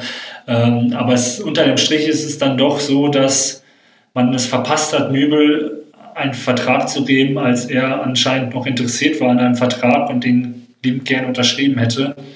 Und ähm, Heidel hat, glaube ich, es gut gelöst, dass er seinen Vertrag aufgelöst hat, gesagt hat, okay, ich habe einen Fehler begangen. Ähm, der wird mir früher oder später sehr teuer zu stehen kommen. Ich äh, kann hier nicht die Arbeit weiter leisten, äh, die ich äh, leisten möchte oder wie ich sie leicht, leisten möchte. Das war ja dann auch das, in, in dem Winter ja schon quasi vom Aufsichtsrat angezählt wurde und gesagt, hat, äh, gesagt wurde, er braucht einen Berater zur Seite. Mhm. Ähm, Heidel aber einer der alten Schule ist und sich als starker äh, Mann versteht, als einziger starker Mann im Sportvorstand. Ähm, von daher kann man sagen, es, es, war, schon, war schon in Ordnung, dass sich die Wege getrennt haben. Ähm, und äh, also jetzt unter Jochen Schneider läuft es ja auch gut. Ähm, aber ich finde dieses äh, komplett Schlechtmachen der, der Heidel-Ära auch äh, schwierig, weil man sieht ja jetzt Transfers wie Serda und, und Mascarell, die schlagen jetzt ein. Da hätte es ja eigentlich auch jedem klar sein müssen, dass nicht jeder Spieler zum neuen Verein kommt und direkt äh, sich wohlfühlt und direkt seine hundertprozentige Leistung bringt. Also es gibt genug Beispiele, wo es eben ein, zwei Saisons gedauert hat. Bei, bei Serda und Mascarell hat es eben diese eine Saison gedauert. Jetzt sind wir alle sehr, sehr froh, dass, er, dass sie da sind. Und Mascarell ist sogar Kapitän und äh, geht voran. Ähm, von daher ähm, finde ich es gut, dass Heidel sich jetzt auch nochmal geäußert hat und dem äh, Bax, dem Berater von, von Nübel, ähm, Kontra gibt. Ähm, dass Tönnies natürlich sich aus dem Schussfeld nimmt und jetzt sagt, ja, ja, der, äh, der, der Heidel, der hat ja gar nicht mehr mit sich reden lassen und der war auf einmal so äh, machtversessen und wollte keine Macht teilen. Das ist ja ein äh, Move von Tönnies, den man ähm, in den vergangenen Jahren schon des Öfteren so auf Schalke gesehen hat und äh, da bleibt mir auch nicht viel mehr als Schulterzucken zu. Ja. Wie ist denn die Lage rund um Clemens Tönnies? Wir alle haben mitbekommen, was im Sommer passiert ist. Dann war er nicht zu hören. Und jetzt, jetzt tastet er sich so langsam ran, hatte ich das Gefühl. Also dann sieht man ihn auch mal wieder bei Sky und. Ja, also das, das Sky-Interview war ja natürlich äh, äh, so, wie Tönnies sich sehen will, als das vermeintliche Sprachrohr der Fans. Und er spricht ja nur als Schalker. Und das ist ja äh, das ist ja sozusagen nicht seine Meinung, sondern er spricht ja für, für Schalke. Und, äh, aber unterm Strich hat er nichts zu sagen. Er ist ja nur Aufsichtsratsvorsitzender und äh, schiebt dann sozusagen die Verantwortung zum Trainer. Aber jeder weiß, äh, was er, obwohl er sich ja eigentlich nicht ins operative Geschäft einmischen darf, für, äh, für eine Stellung auf Schalke hat. Äh, sein Wort ist eigentlich Gesetz. Ähm, also wenn, ich fand es sehr, sehr bedenklich, wie er sich bei Sky vor der Partie gegen Bayern hinstellt und sagt, na ja, also der Schubi, der macht das ja gut und der Schubert, äh, wenn die den aus dem Tor jetzt nehmen, das ist unverständlich, das wollen die Fans ja auch. Aber ich bin ja nicht der Trainer, wer bin ich schon, dass ich irgendwas zu sagen habe? Also mhm. da macht er wieder unnötig äh, die, die Flasche Öl auf und schüttet es ins Feuer. Ähm, und man muss auch dann als, als Schalker, äh, selbst wenn man noch zu Tönnies hält, was äh, mir dann auch unverständlich wäre, muss man dann auch unterm Strich sagen, der Mann schadet Schalke mehr, als dass er den Vereinen hilft. Also klar, man kann jetzt über die ganzen wirtschaftlichen Aspekte reden, das ganze Geld, was er reinbringt, mit seinen Kontakten und dies und das, aber sportlich unterm Strich hilft er dem Verein, also der Mannschaft, nicht ja, ich fand es auch sehr bezeichnend ähm, im Sommer, dass sich halt eigentlich niemand so richtig getraut hat, ähm, intern äh, ihn zu kritisieren. Also Jochen Schneider hat irgendwie ziemlich gekuscht und der Einzige, der irgendwie mal so relativ klar wenigstens noch gesagt hat, ähm, dass es nicht in Ordnung ist, was er da von sich gegeben hat, war halt David Wagner, aber dann auch immer hinterhergeschoben mit so, ja, aber jetzt sollte man ja nicht zu lange darüber diskutieren und so und also keine Ahnung, ich bin nicht ähm, bei jedem Heimspiel oder so immer im Stadion, aber ich, ich finde halt schon, dass es einfach ein sehr, sehr, sehr schlechtes Signal war, das unbestraft zu lassen, äh, die rassistischen Äußerungen. Also weil Wobei, es gab ist ja für mich Strafe. unbestraft. Also ist nur die Frage, Ja. ob die der richtigen Proportion Ja, steht. aber- Das ist, war Also- ja auch mehr oder weniger lächerlich eigentlich. Also es wurde dann ja das ist ja, irgendwie. So- Sorry, also bei, bei Tönnies könnte ich mich wirklich äh, also reinsteigern, weil äh, Max, du nennst das jetzt Strafe, aber wenn man ehrlich ist, das war ja keine Strafe. Er hat sich ja selbst sozusagen beurlaubt als Aufsichtsratsvorsitzender. Er hat diesen Ethikrat, den Schalke hat, äh, diesen Ehrenrat, äh, lächerlich gemacht. Äh, unterm Strich hat er sich, wenn wir ganz ehrlich sind, hat er sich für seine äh, Äußerung auch gar nicht entschuldigt. Er hat sich ja nicht ge- hingestellt und gesagt, äh, es tut mir leid, dass ich die Afrikaner äh, beleidigt habe und gesagt habe, die machen die ganze Zeit nur Kinder, weil die nicht wissen, wie irgendwie Kondome funktionieren und die, wenn es dunkel ist, äh, nicht voneinander lassen können, sondern er hat sich bei den Schalkern entschuldigt, dass er Schalke schlecht dastehen lassen hat. Und äh, Gerald Asamoah war ja einer der äh, wenigen, der gesagt hat, das geht gar nicht und der auch später gesagt hat, er hat sich nicht entschuldigt, er hat sich bei mir entschuldigt, aber er hat sich nicht öffentlich hingestellt und sich bei den Menschen von Afrika, wenn man so sprechen möchte, entschuldigt. Und dann stellt er sich jetzt bei Sky wieder hin und sagt, äh, ja, also war total überrascht, dass das so falsch aufgefasst wurde. Das war ja nur gut gemeint. Und Lothar Matthäus sagt, ja, ja, ja, das war ja eine wichtige Diskussion, da muss man ja ansetzen. Und dann spricht er die ganze Zeit wieder von, die, also das ist ja dieses postkoloniale weiße Mann redet über Afrika. Also Afrika ist ja so schön und Afrika, da leben so tolle Menschen. Und ich habe äh, einen passenden Tweet kurz danach gesehen. Afrika hat 55, 60 Staaten, da werden über 1000 Sprachen gesprochen. Und Tönnies erzählt immer nur, ja, also ich bin in Afrika 9000 Kilometer durch, äh, durch den Dschungel gefahren und durch die Wüste mit meinem Jeep und ich hatte nie Probleme, weil ich habe da nie in einem Hotel schlafen müssen, weil die Leute sind so vertrauenswürdig und so nett, die Afrikaner. Und das ist das Erschütternde, dass er selbst jetzt noch mal drei Monate nachdem seine Strafe abgelaufen ist, nicht diese, äh, diese ja, Reflex, äh, diese Selbstreflexion hat, dass er sagt, okay, äh, ich kann ja noch immer dazu stehen, was ich gesagt habe, das wäre dann sehr, sehr traurig, aber selbst meine Entschuldigung war nicht richtig. Hm.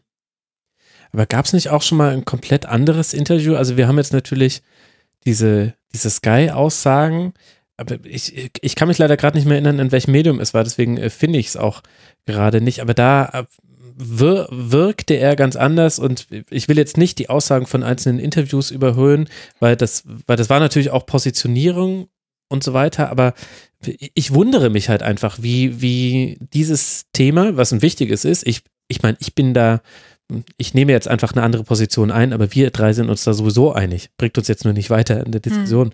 Hm. Ähm, aber mich wundert, mich wundert es, äh, wie man, wie man, wie das Thema jetzt wieder aufgehen kann und wie vor allem Tönnies, ich habe das Gefühl, ach, wie, wie formuliere ich das jetzt? Er war schon immer jemand, der polarisiert hat und er war schon immer jemand, der gesagt hat, ich bin ja nur der kleine Mann, aber, also genau das, was du, was du ja auch jetzt in, anhand dieses Interviews nochmal erzählt hast, Dominik, dieses, naja, wer bin ich zu sagen, wer im Tor stehen soll, aber Schubert ist halt schon geiler und Nübel ist ja ein Depp. Ne? So sinngemäß. Mich Ähm, wundert also es nur eigentlich halt, dass, dass, dass sich halt da so gar nichts verändert hat auf Schalke, beziehungsweise irgendwie wundert es mich auch Also ich war auch, ich war auch äh, negativ überrascht, sagen wir es mal so. Ich war ähm, ein, zwei Tage quasi einen, einen Abend äh, bei, im Schalker Trainingslager. Äh, lustigerweise an dem Abend, als Tönnies seine Stippvisite abgehalten hat. Und äh, er kam in die Hotellobby und äh, direkt sind die Fans auf ihn zugelaufen und haben ihn mit El Presidente, kein Scherz, mit El Presidente äh, begrüßt. Oh. Und äh, direkt große Selfie-Show und man hat gesehen, wie er das genossen hat. Und äh, er ist natürlich, er ist ja auch schon lang genug ähm, in, in der Öffentlichkeit und er weiß, wie er selbst in solchen Momenten umgehen muss. Also, ah, Mensch, du auch hier, na, äh, bist du denn gut angekommen? Und ja, ja, äh, äh, ist, seid ihr denn äh, auch äh, wieder mit mehreren Leuten hier. Also er spricht die Leute nicht konkret an, aber sie haben das Gefühl, ach, der Clemens, der kennt mich ja. Hm. Mensch, der, der kennt mich ja noch aus dem letzten Trainingslager, das ist ja wirklich einer von uns. Und äh, ich glaube, ähm, unter dem Strich gibt es leider eine große, äh, große äh, Dunkelziffer von Menschen, die eben ein, ein solches Auftreten gefällt. Also dieses ähm, auf der einen Seite zeigen, was man hat und ich bin der starke Mann und auf der anderen, aber ich bin ja noch ein äh, Bauern, äh, ein Metzgerjunge aus, aus Westfalen und ich bin einer von euch. Wenn ich nicht in der Loge sitzen würde, dann würde ich ja mit euch in der Kurve stehen, so wie ich es äh, in Dortmund dann immer zelebriere. Hm. Ja, dass man, also mein Eindruck ist auch, dass diese Leute eindeutig in der Mehrheit sind, ähm, leider. Also weil ich habe immer so den Eindruck, ich ähm, war auch sehr schockiert irgendwie von den Äußerungen und war eigentlich irgendwie oder bin eigentlich auch noch nicht so richtig super gut vernetzt so in der Fanszene, aber ich habe das halt versucht dann so ein bisschen voranzutreiben über den Sommer. Und das haben auch andere Leute für sich selber versucht. Und man hat sich dann irgendwie so gefunden und dann irgendwie mal so getroffen, überlegt, so, ja, was könnte man denn jetzt eigentlich mal machen, um dem was Positives entgegenzusetzen, aber ja, irgendwie kommt das alles nicht so richtig unter einen Hut oder versandet ähm, dann oder man ähm, versucht dann noch Leute von irgendwelchen größeren Fanvereinigungen oder so zu gewinnen. Und ja, das funktioniert aber alles halt letztendlich nicht so richtig, weil, glaube ich, alle immer so denken, so, na ja, ähm, man weiß irgendwie genau, dass dann die anderen sagen so, ja, ihr seid jetzt die, die den Verein spalten und so. Und da hat halt dann irgendwie auch keiner Bock drauf, obwohl man weiß, dass es nicht stimmt.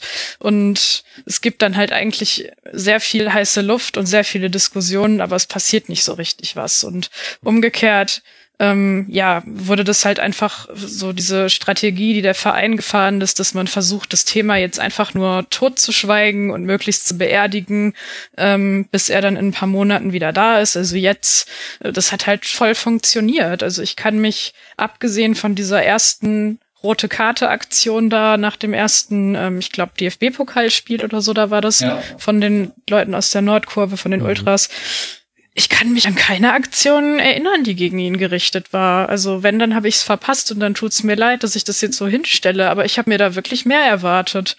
Und ähm, ich kann auch, auch verstehen, äh, ich kann auch verstehen, dass man halt irgendwie sagt, so man will nicht zu viel Unruhe reinbringen, wenn die Mannschaft spielt, während die Mannschaft spielt bei einem Heimspiel. Aber man hat ja trotzdem die Zeit vor dem Spiel und die Halbzeitpause und dann die Phase danach. Also es gibt ja genug Dinge, die man machen kann eigentlich.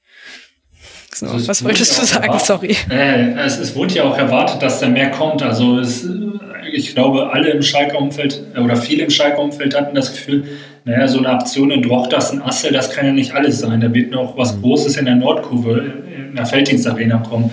Und dann dachte man, okay, es kommt im ersten äh, Heimspiel der Saison, dann kam nichts. Äh, dann dachte man, es kommt, wenn, äh, wenn Tönnies zurückkehrt und dann kam nichts. Ähm, und das, was du äh, am Anfang, glaube ich, der, der Sendung gesagt hast, man soll sich nicht einreden lassen, dass äh, Sport nicht mhm. politisch ist. Äh, das redet aber Schalke seinen, seinen Fans äh, durch, durch ja, sein, sein, sein Agieren in, in der Causa Tönnies ein. Also die sagen, naja, äh, erstens hat das Tönnies als Privatperson gesagt, als Unternehmer. Und zweitens, äh, das hat keine Auswirkung auf die sportliche Leistung. Und drittens, wir gehen doch eigentlich alle in die Felddienstarena oder in die Auswärtskurve, um uns unterhalten zu lassen und seinen Verein anzufeuern. Da sollten wir uns nicht so auf äh, Tönnies als Aufsichtsratsvorsitzenden einschießen. Ja. Ja, und ja. gleichzeitig hätte man ja auch aus, also so bizarr sich das anhört, aber man hätte da ja sogar eine sinnvolle Debatte draus machen können. Und ich habe jetzt inzwischen, ist mir wieder eingefallen, das war in der Süddeutschen Zeitung ein Interview, was er Philipp Seldorf gegeben hat. Und da hat nämlich äh, Clemens Tönnies Sätze gesagt, also er hat Sätze gesagt wie, ich bin ins Auto gestiegen und habe in diesem Moment wirklich gedacht, dass ich nie wieder nach Schalke fahre. Das war kurz vor der Entscheidung des, der Ethikkommission, also schon auch schön, mein Gott, was habe ich gelitten und ich armes Opfer, Framing at its best, aber er hat auch Dinge gesagt, gesagt, wie äh, nach, nach Gesprächen mit afrikanischen Spielern und Mitarbeitern seines Unternehmens sei er zur Erkenntnis gekommen, Zitat, der Alltagsrassismus ist viel größer, als ich gedacht habe. Und, und ich hatte halt so kurz, die auch naive, es war mir auch damals schon bewusst, dass das naiv ist, ähm, Hoffnung, dass man da ansetzt und sagt, an, das nehmen wir jetzt, um da eine Debatte drüber zu führen. Nachdem sich die Aufregung gelegt hatte, nachdem quasi die, hey, das war doch nur Satire-Fraktion äh, sich ausgebrüllt hatte, hätte man doch das zum Anlass nehmen können, da über dieses Thema, was ein Problem ist, Alltagsrassismus, mal zu sprechen. Und das hätte man ja sogar angeführt von Clemens Tönnies machen können. Das hätte ich ihm ja sogar zugestanden, auch wenn ich immer das Gefühl hatte, das war jetzt eher ein, ein, ein Interview, um sich zu positionieren, um, um eben einmal was gesagt zu haben und dann seine Ruhe zu haben. Trotzdem hätte man da ja etwas Gutes draus machen können. Und auch diese Chance hat Schalke mutwillig weggeworfen aus Angst, dass da unangenehme Rückfragen kommen. Und das finde ich dann einfach nicht nur schade, sondern das finde ich auch, also dann will ich halt einfach keine keine weiteren Aktionen mehr sehen, wo man sich dann wieder ach so toll irgendwie positioniert. Da hat man einfach was liegen lassen. Wir hätten anhand dieses Beispiels auch, in, auch Monate später noch eine sehr wichtige Diskussion führen können. Schalke hätte da zeigen können, dass ihnen wirklich daran gelegen ist, äh, dieses Thema sinnvoll zu, ähm, aufs, aufs Tapet zu heben. Und das hat man liegen lassen. Das ärgert mich. Da, da stimme ich dir vollkommen zu, weil ähm, ich habe jetzt das, das Interview von, aus der SZ auch nicht äh, also vor mir liegen, aber so wie du es jetzt äh, zitiert hast, ist es halt, also es ist ja nicht mehr als eine Feststellung. Also Alltagsrassismus ist größer als er denkt, Punkt. Aber er zieht daraus keine Schlüsse. Er merkt nicht, dass äh, sozusagen seine Äußerungen auch Teil des Problems sind, sondern dann kommt wieder im Umkehrschluss äh, diese Argumentation, die ich gerade schon mal angeschnitten habe, die Tönnies halt so gern fährt. Ähm, also das mit seinen, den Gesprächen im, im Unternehmen, das äh, glaube ich stand auch äh, in dann mhm. einer Pressemitteilung von, von, von Tönnies äh, äh, Unternehmensgruppe. Also er hat viele Gespräche mit Mitarbeitern aus verschiedenen Ländern und dann hat er irgendwie eine Zahl, irgendwie in der Tönnies Gruppe würden Menschen aus 130 Ländern arbeiten, aber das sind ja dann nur so Zahlen, die seinem eigenen Ego ähm, sozusagen zu äh, ja. ja. vor allem sagt das ja nichts. Das ist doch das berühmte. Genau, ich habe hab auch Freunde, die genau. Ausländer sind, ja. Genau, genau. Also deswegen, das ist, äh, wie, wie, du sagst, da wurde, wurde eine Riesenchance verpasst. Ähm, ich weiß auch nicht, inwiefern dann äh, es ja im Verein nochmal jemanden mutigeren äh, hätte geben müssen, äh, der sagt, ja, jetzt äh, mache ich aber mal wirklich den Mund auf. Ich ähm, will jetzt irgendwie Gerald Asamoah da gar nicht irgendwie zu sehr ins, also in Bedrängnis bringen oder ähnliches. Er, er hat schon als einer der wenigen den Mund aufgemacht. er ist aber unter dem Strich dann halt auch Angestellter von Schalke und kann dann mit seinem äh, obersten Boss auch nicht komplett brechen, wenn er den, den äh, Job behalten möchte. Vor allem ist es naja, ja Teil des das Problems. Das weiß ich aber halt eben nicht so ja. nicht so genau. Also ich habe halt, ähm, ich weiß noch, dass ich so ähm, ganz am Anfang währenddessen gedacht habe, so, naja, vielleicht streiken jetzt halt von uns dann auch mal so ein paar Spieler, die das scheiße finden. Und das hätte ich vollkommen in Ordnung gefunden, wenn die gestreikt hätten. Dass das für so einen Gerald Asamoah in der Position, die er jetzt hat, nicht möglich ist, einfach in den Streik zu treten, ist schon klar. Aber ich hätte das jetzt irgendwie auch nicht gewundert, wenn so ein Salif Sané dann irgendwie sagt, so, ja, das finde ich jetzt aber mal nicht in Ordnung. Ähm, können wir da bitte noch mal drüber reden? Mhm. So. Und letztendlich, ähm, also das ist wahrscheinlich dann auch einfach sowas, woran man erkennt, was für eine Macht er intern halt hat. Aber letztendlich ja. finde ich das einfach alles ähm, wirklich zu wenig und sehr, sehr enttäuschend. Und muss auch sagen, dass da ähm, wirklich der Verein sich aber auch nicht gerade ähm, gut darin getan hat, ähm, dann halt selber danach nicht noch irgendwie von sich aus Aufklärungsveranstaltungen äh, oder sowas zu machen, ähm, wo man bei allem halt irgendwie, was jetzt kommt, habe ich immer so das Gefühl, ja, das ist jetzt halt reines Marketing. Genau. Ja, Aber das kann ich jetzt ja eigentlich nicht so richtig ernst nehmen. So, also mhm. ich bin halt irgendwie auch in einem äh, queeren ähm, Fanclub bei den Regenbogenknappen und das ist halt auch so, also ich bin jetzt noch nicht so lange dabei, aber von denen höre ich halt auch immer nur so, ja, wir würden irgendwie eigentlich ganz gerne mal was mit dem Verein machen, aber da kommt halt nie was zurück, wenn wir uns bei denen melden, so. Und das wirft halt alles insgesamt kein besonders gutes Licht auf die Arbeit, die da gemacht wird oder nicht gemacht wird. Ja. Und vielleicht noch ein letztes dazu. Vielleicht können wir das äh, Thema dann auch zum Abschluss bringen, aber ich finde es ich find's wichtig, dass es hier nochmal angesprochen wird.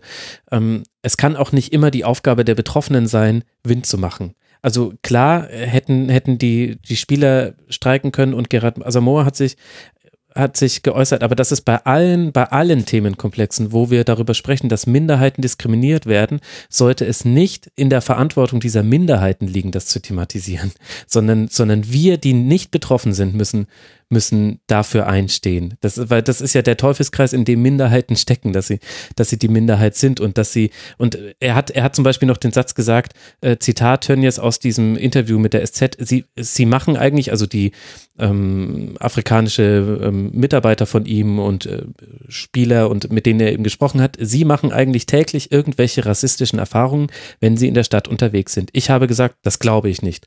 Doch, sagten sie, da ist mir noch mal einiges klar geworden. Meine Güte, selbst wenn das nur Whitewashing war, da hätten wir ansetzen können, da hätten wir mal drüber reden können, ob das Problem nicht vielleicht viel größer ist, als es eben die weiße Mehrheit nicht sehen möchte. Und es kann nicht, es kann nicht die Aufgabe der Minderheiten sein, immer den Diskurs, unter dem sie ja leiden, weil sie eine Minderheit sind, äh, zu bestimmen, sondern da müssen halt mal andere vortreten und da hat sich der komplette Fußball mal wieder fast komplett, na doch eigentlich komplett, hat sich, hat sich mal wieder schön weggeduckt und ähm, alles, was kam, war Marketing. Und das ist halt typisch einfach für den Fußball in dieser Zeit. Und das hat jetzt eigentlich mit dem Sportlichen gar nichts zu tun gehabt, aber ich finde es jetzt doch irgendwie gut, dass wir das jetzt hier nochmal so aufgearbeitet haben, weil man kann das auch nicht immer einfach so stillschweigend stehen lassen. Das geht einem einfach, geht einfach nicht. Nicht. Nein, es geht einfach nicht. Nicht nur in diesen Zeiten nicht, es geht die ganze Zeit nicht. So. Eine letzte Frage. Wir sind, wir sind jetzt ein bisschen lang.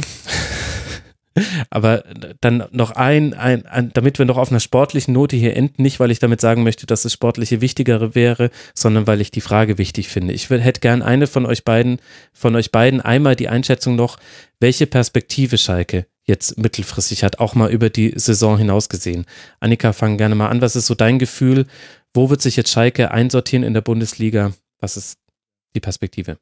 Mm, also für diese Saison denke ich jetzt, dass es wahrscheinlich ähm, irgendwas zwischen Platz vier und Platz sieben werden wird, wenn man ähm, die das konstante Punkten aus der Hinrunde einigermaßen beibehalten kann, was natürlich immer ein großes Wenn ist. Aber ich bin eigentlich relativ zuversichtlich, dass das funktionieren wird in der Form, mhm. dass das reicht. Und an, dann würde ich sagen, dass selbst wenn das jetzt nicht erreicht wird, ähm, diese Saison auf jeden Fall ein sehr gutes Grundgerüst ist, auf dem Wagner dann in der Saison danach aufbauen kann.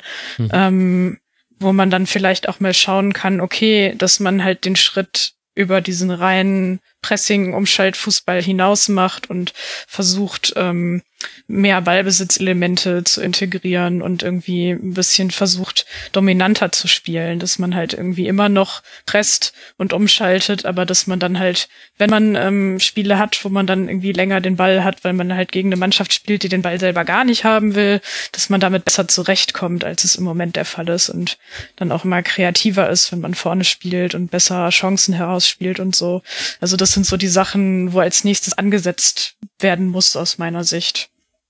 Und ähm, ja, da bin ich ähm, sehr gespannt äh, zu beobachten, wie das dann unter Wagner aussehen würde und mhm. ähm, ja, ehrlich gesagt auch so ein bisschen, wie ihm das so liegt als Trainer, sowas zu implementieren, weil wenn man ihn bis jetzt kennt, dann ja tatsächlich eher so als so einen pressing-orientierten, defensiveren äh, Trainer in der Hinsicht so. Ja. Und ähm, ja, also das finde ich immer spannend zu sehen, ob also ob Trainer sich halt irgendwie mit ihrer Mannschaft weiterentwickeln oder nicht und so und ja, genau.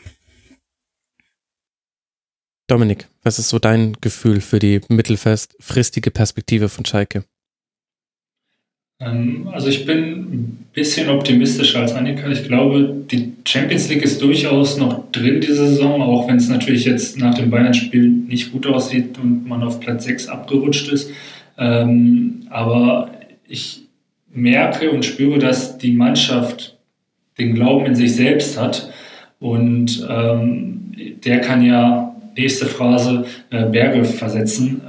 Oh, sehr schön. Oma, äh, ähm, Oma Mascarell, mit dem ich auch sprechen konnte, ähm, hat gesagt, wir haben ein junges, ähm, ein, ein hungriges Team und äh, das ist sozusagen die Basis für Erfolg. Und äh, Mascarell, der ist sehr, sehr ähm, erfolgshungrig und ähm, spricht schon von Titeln, die er mit Schalke holen will. Und ich glaube, dass das mittelfristig vielleicht dann nur der DFB-Pokal, aber durchaus möglich ist. Was ich mir sozusagen über die Saison hinaus wünsche, ist äh, zum, zum einen, dass man ähm, wirklich ähm, sozusagen im Sturm äh, mehr Durchschlagskraft hat, ähm, vielleicht nochmal einen richtigen Goalgetter holt.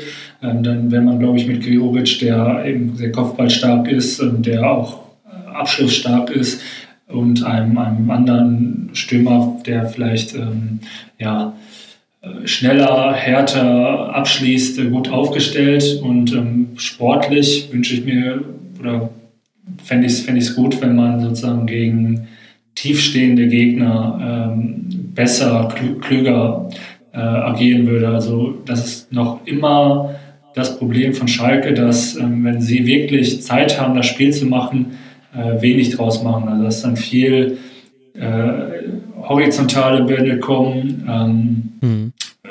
zu wenig Tempo drin ist, zu wenig Bewegung. Ähm, vielleicht benötigt es da sozusagen neben Serda noch einen Spieler, der die Räume sieht, der die Räume äh, zu besetzen weiß.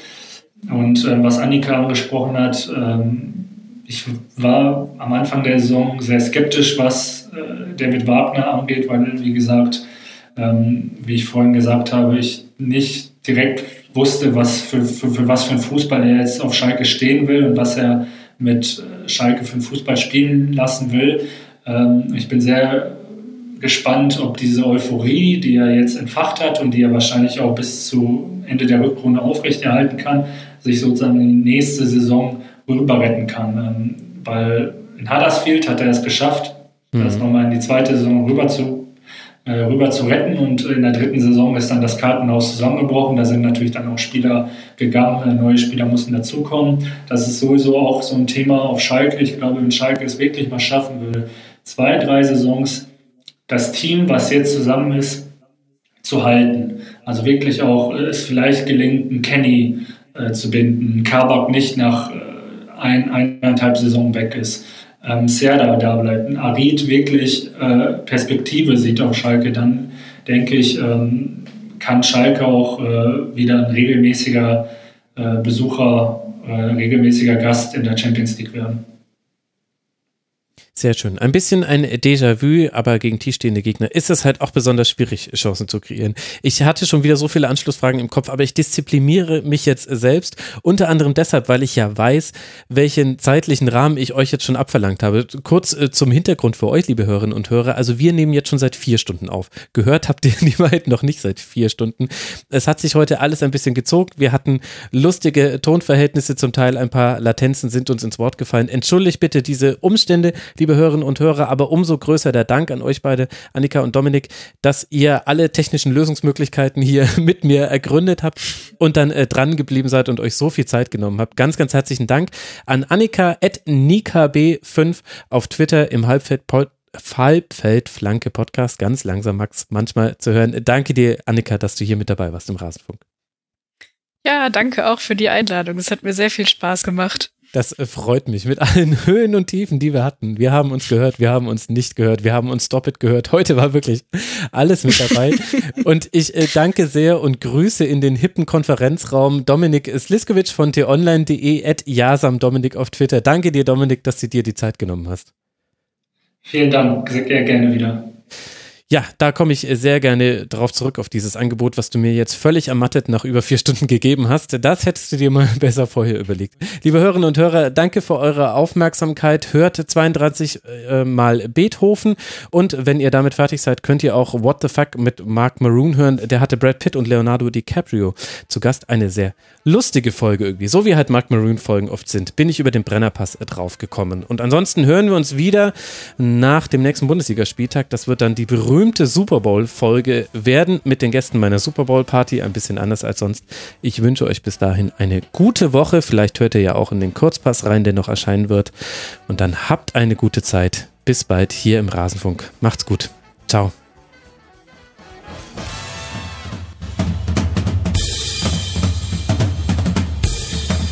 Das war die Rasenfunk-Schlusskonferenz. Wir gegeben nun zurück in die angeschlossenen Funkhäuser.